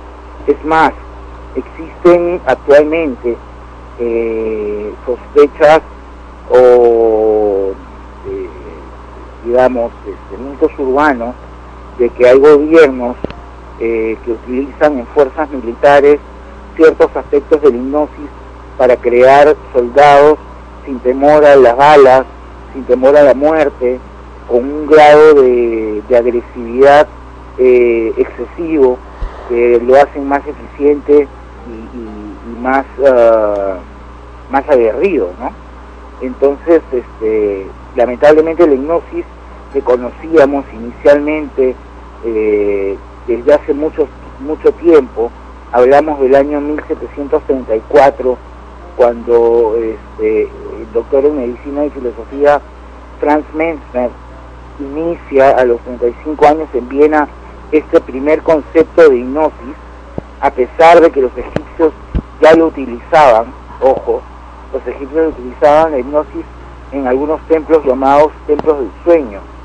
Eh, es Mermer el que in- inicia el concepto de hipnosis y, desde él hasta Freud ah, eh, se utilizaba la hipnosis de- por una vía natural, digamos, ¿no? Una vía de inducción hacia el inconsciente por medio del famoso relojito que va, el péndulo que va girando, o por medio de esta especie de espiral eh, que nunca tiene fin. Sin embargo, se ha descubierto, la tecnología de hoy ha descubierto que ciertas drogas utilizan, eh, eh, eh, concluyen exactamente en el mismo efecto que la hipnosis tradicional, pero en cuestión de segundos. Entonces tú puedes a todo un ejército hipnotizarlo y hacerlos pensar que son inmunes a las balas.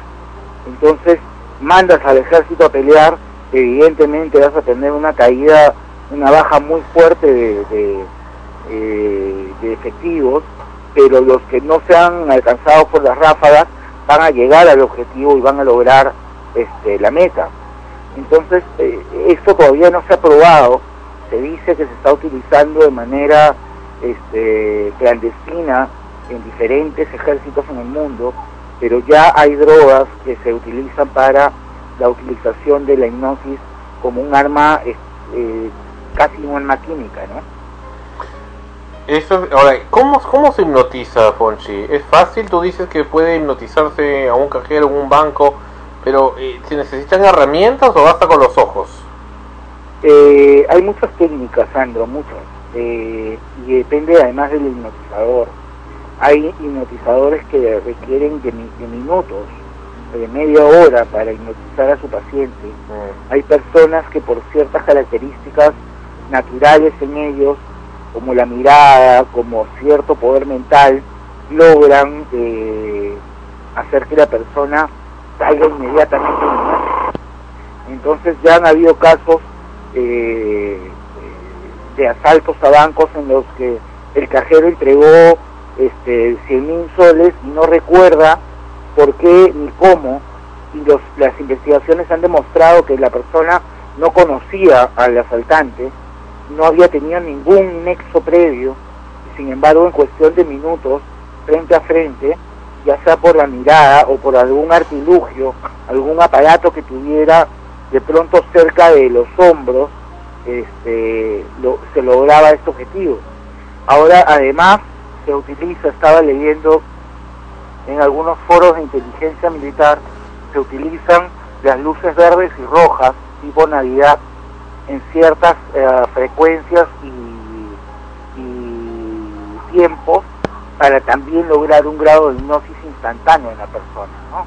Es decir, tú abres una caja y de repente en esa caja empiezan a prenderse luces blancas, perdón, verdes y rojas, e inmediatamente tú entras en un nivel de hipnosis, ¿no? Eh, en donde tú pierdes, eh, se da lo que se denomina en hipnosis un blackout.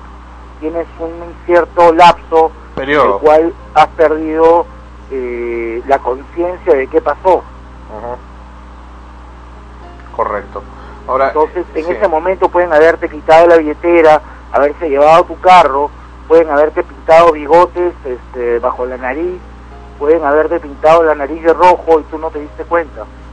Y simple y llanamente cuando despiertas han pasado dos horas y para ti no ha pasado más de un segundo. ¿Es peligrosa la hipnosis?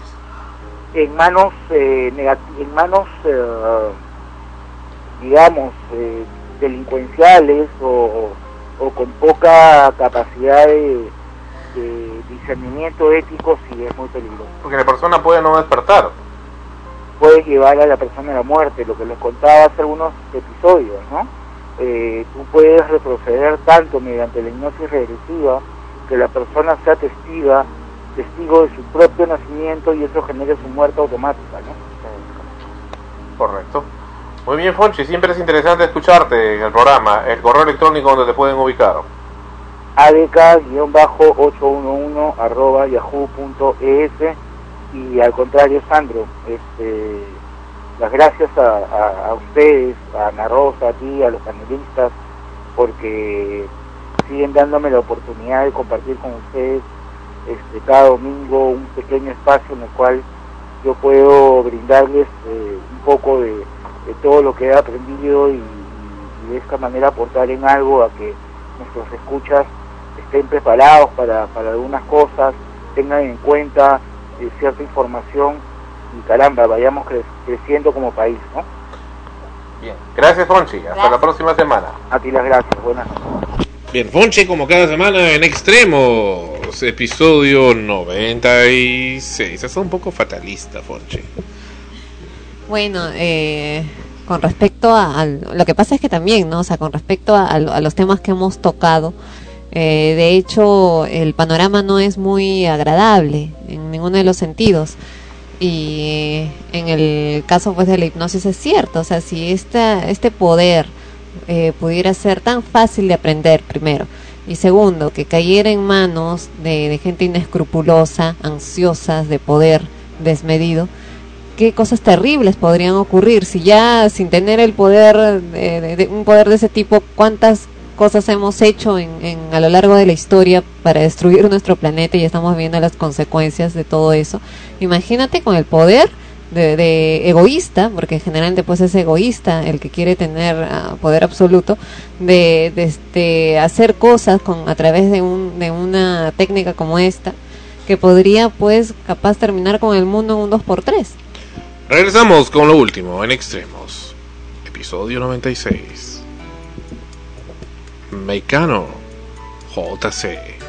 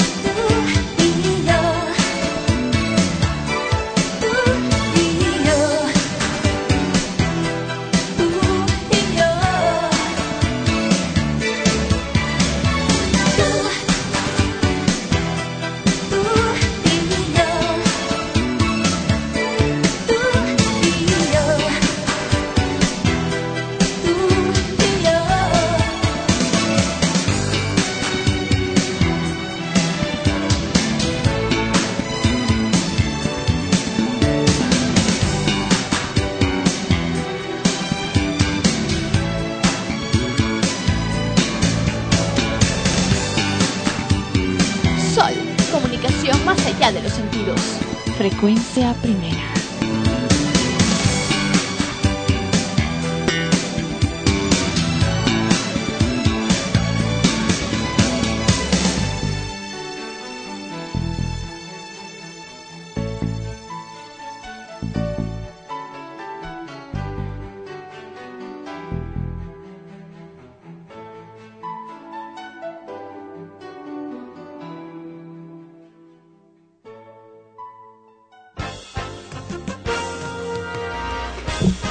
El estudio, ustedes no lo notan, pero bueno, deben notarlo en sus respectivas casas. Bueno, quienes están desde otros países no lo notan, pero estamos que nos morimos de calor.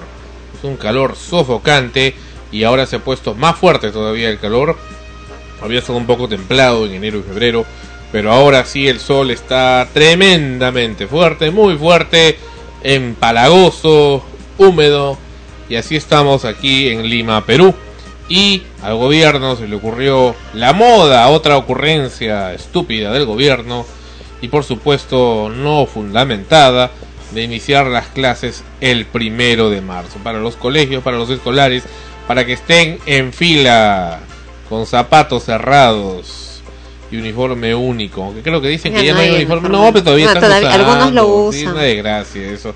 Estar ahí en formación con todo el zancochante calor, el calor extremo. Porque Escucharte ahora la, la hora de hablando el director, Hablando el primer día de clases, sí, todo lo... sí, Ah. Y de ahí a, a estar en el salón donde por supuesto no hay ventiladores ni nada, realmente es algo atroz. Ahora sí el calor está bien fuerte y podría estar hasta mayo. Pero bueno, esa es la realidad que estamos viviendo ahora. Se atrasó el verano y ya llegó y justo se acaban las vacaciones para los muchachos. Realmente no estoy de acuerdo, nunca estuve de acuerdo con el uniforme único. Tampoco estuve de acuerdo con la estupidez de empezar las clases en marzo, el primer día de marzo. Antes empezaba en abril, ¿sabes? Y de ahí Sí. comenzaron los colegios pituquitos, empezarlo la quincena de marzo, primero día de marzo, hasta en febrero, decían todavía algunos salvajes que para que empiece en febrero, pero al final pues distribuyes las vacaciones durante el año, no es lo mismo que dos meses o tres meses bien dados para que estés tranquilo y, y regreses fresco a estudiar en vez de que te lo estén repartiendo durante el año y con tantos días que te suspenden las clases por cualquier estupidez que se le ocurre a los entre comillas profesores. Ana Rosa con sus estrenos como cada semana. Efectivamente, esta semana y, y la que sigue van a estar llegando nuevas obras de teatro a las salas acá en Lima y, eh, y otras que se están yendo, están concluyendo. La semana pasada estábamos ya eh, dándole fin a una obra que todavía va una semana más. Parece que no quiere salir del teatro La Chunga. En el Teatro Mario Vargas Llosa se quedan hasta el 7 de marzo, es decir, hasta el próximo domingo a partir del jueves, de jueves al, al domingo a las 20 horas. Hasta este domingo nada más está presentando La Chunga en el Teatro Mario Vargas Llosa. Luego tenemos que efectivamente Divina Pajarraca ha eh, trasladado la obra al Centro Cultural Ricardo Palma. Ellos van a estar presentándose hasta el 21 de marzo, los sábados y domingos a las 20 horas. Cocina y zona de servicio también ha ampliado su temporada. Ellos iban a concluir ya acá en febrero, pero se van hasta el 13 de abril, de jueves a martes a las 20 horas en el Teatro de la Plaza Isil. 2 por 1 sí continúa en el Teatro Marzano de jueves a lunes a las 20 horas, 8 de la noche. Visitando al señor Green, continúa en el Auditorio Hipna de Miraflores de jueves a lunes a las 20 horas y van hasta el 14 de marzo. Y lo que se viene es precisamente El Señor de las Moscas en el Teatro Mario Vargas Llosa de la Biblioteca Nacional del Perú. Concluye la chunga y comienza El Señor de las, Mor- de las Moscas a, a partir del 13 de marzo hasta el 11 de abril. Y también se viene Galileo, el mensajero de las estrellas, de Cecilia Martin, Mónica Arrech, Leo Rizzi y bajo la dirección de Carlos La Rosa. Galileo, el mensajero de las estrellas, es la historia de cómo en 1637 el gran científico Galileo Galilei trata de escapar de las manos de la Inquisición y para esto se inscribe en una carrera de barcos.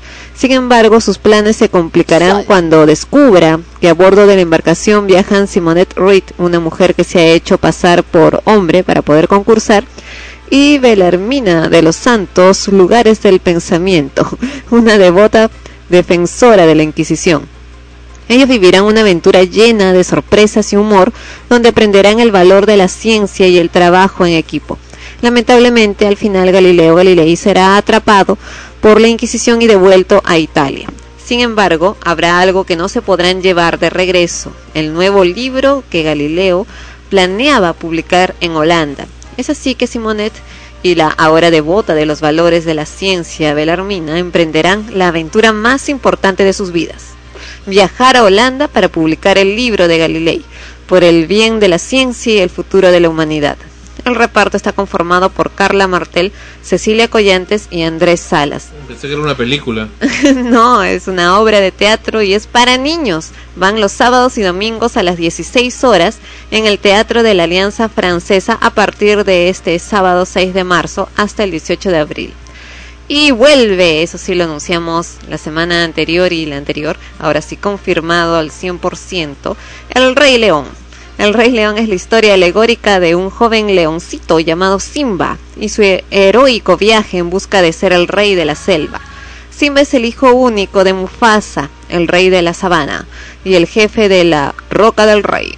Luego de ser culpado por la muerte de su padre durante una estampida de ñúes provocada por su tío Scar y las hienas, huye a la jungla y se hace amigo de Timón y Pumba, una inverosímil pareja de forasteros, quienes le enseñan a vivir sin preocupaciones en un oasis de la sabana. Él hubiera preferido estar eh, de ese lado para siempre, si no hubiera sido por su amiga Nala, quien le hace reflexionar y dar cuenta de que tiene que cumplir con su destino, regresar al reino, desterrar a Scar y ocupar el lugar que le corresponde como sucesor.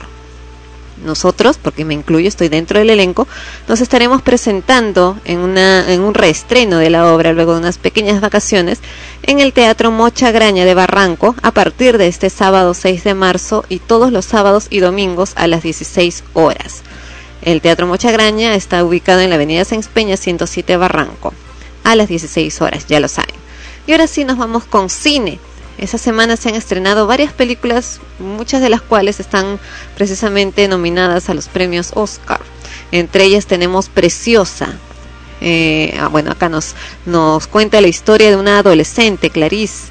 eh, Clarice Jones, una chica negra que no sabe leer ni escribir y agobiada por su madre, con, un gran sobrepeso además y embarazada de su segundo hijo. O sea, toda una desgracia la pobre muchacha decide apuntarse a una escuela alternativa para intentar encauzar el rumbo de su vida.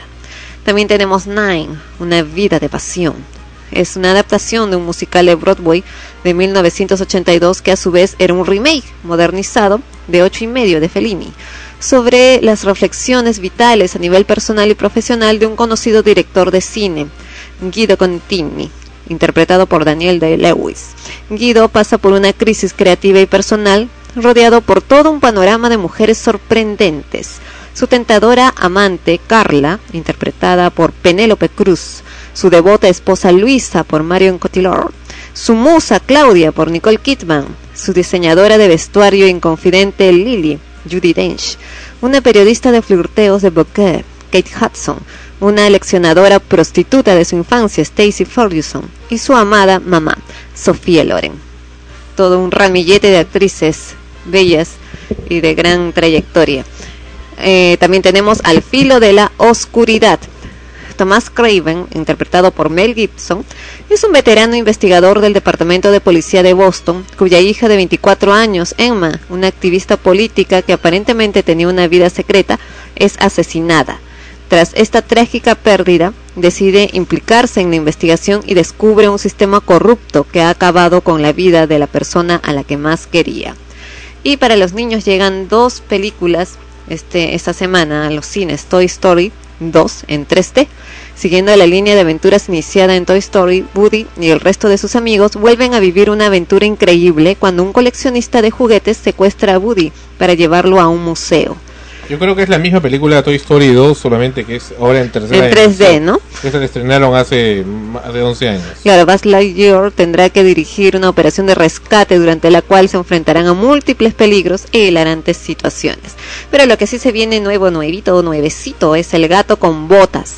Esta es la verdadera historia, dicen, del gato con botas. Una historia llena de alegría y comicidad, pues al morir su padre, un joven hereda un hermoso gatito, pero realmente esto no sabe el poder que tiene este gatito.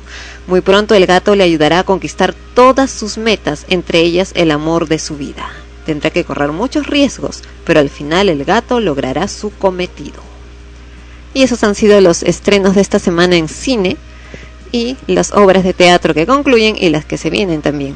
La teta asustada parece no ser la, favorita de- del Oscar. Bueno, eso es lo que dice una página llamada IndieWire. Le da 4% de opciones al film de Claudia Llosa de La teta asustada. Y bueno, eh, parece que la favorita, según esta página web, es El secreto de sus ojos, una película argentina que Ana Rosa ha visto en su viaje a Buenos Aires a comienzos de este año. ¿Te parece?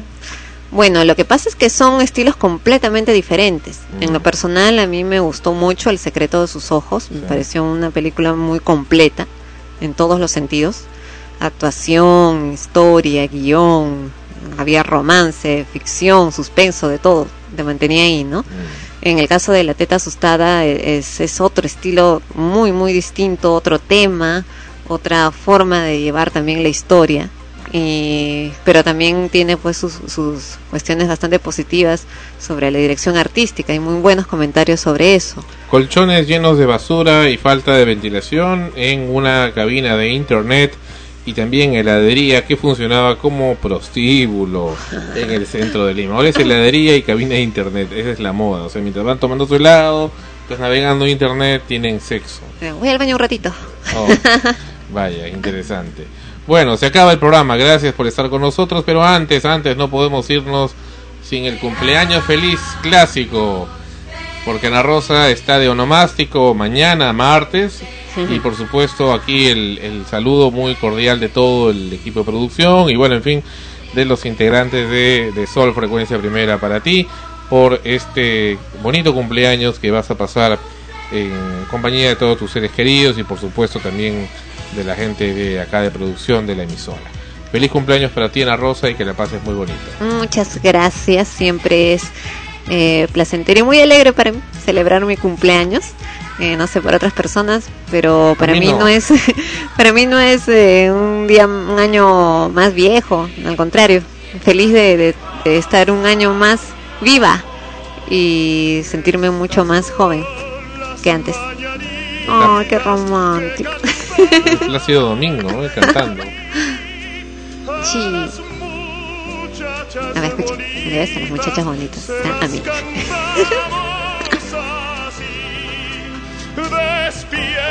Falta mi torta. Ah, sí. Ya se Con vino torta la era con, con sorpresa, sí. Con gorritos.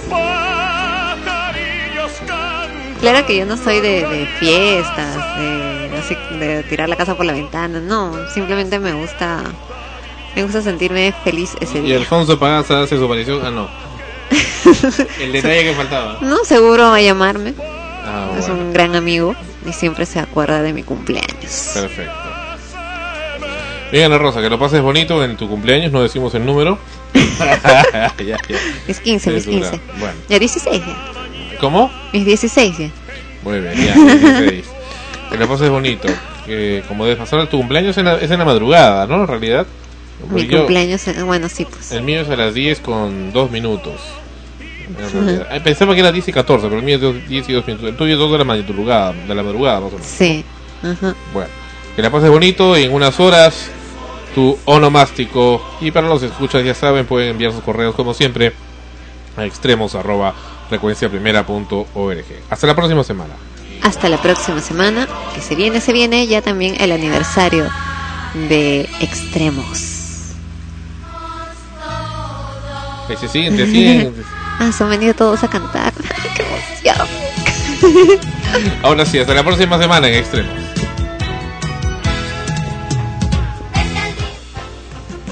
Extremos llegó a ustedes por cortesía de cotear.pe en el Perú.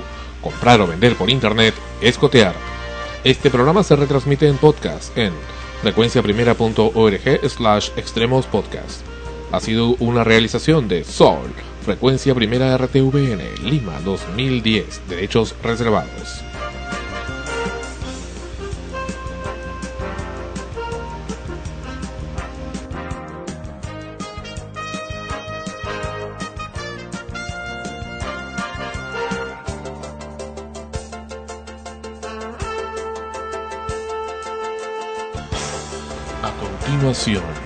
Audio digitales en Sol.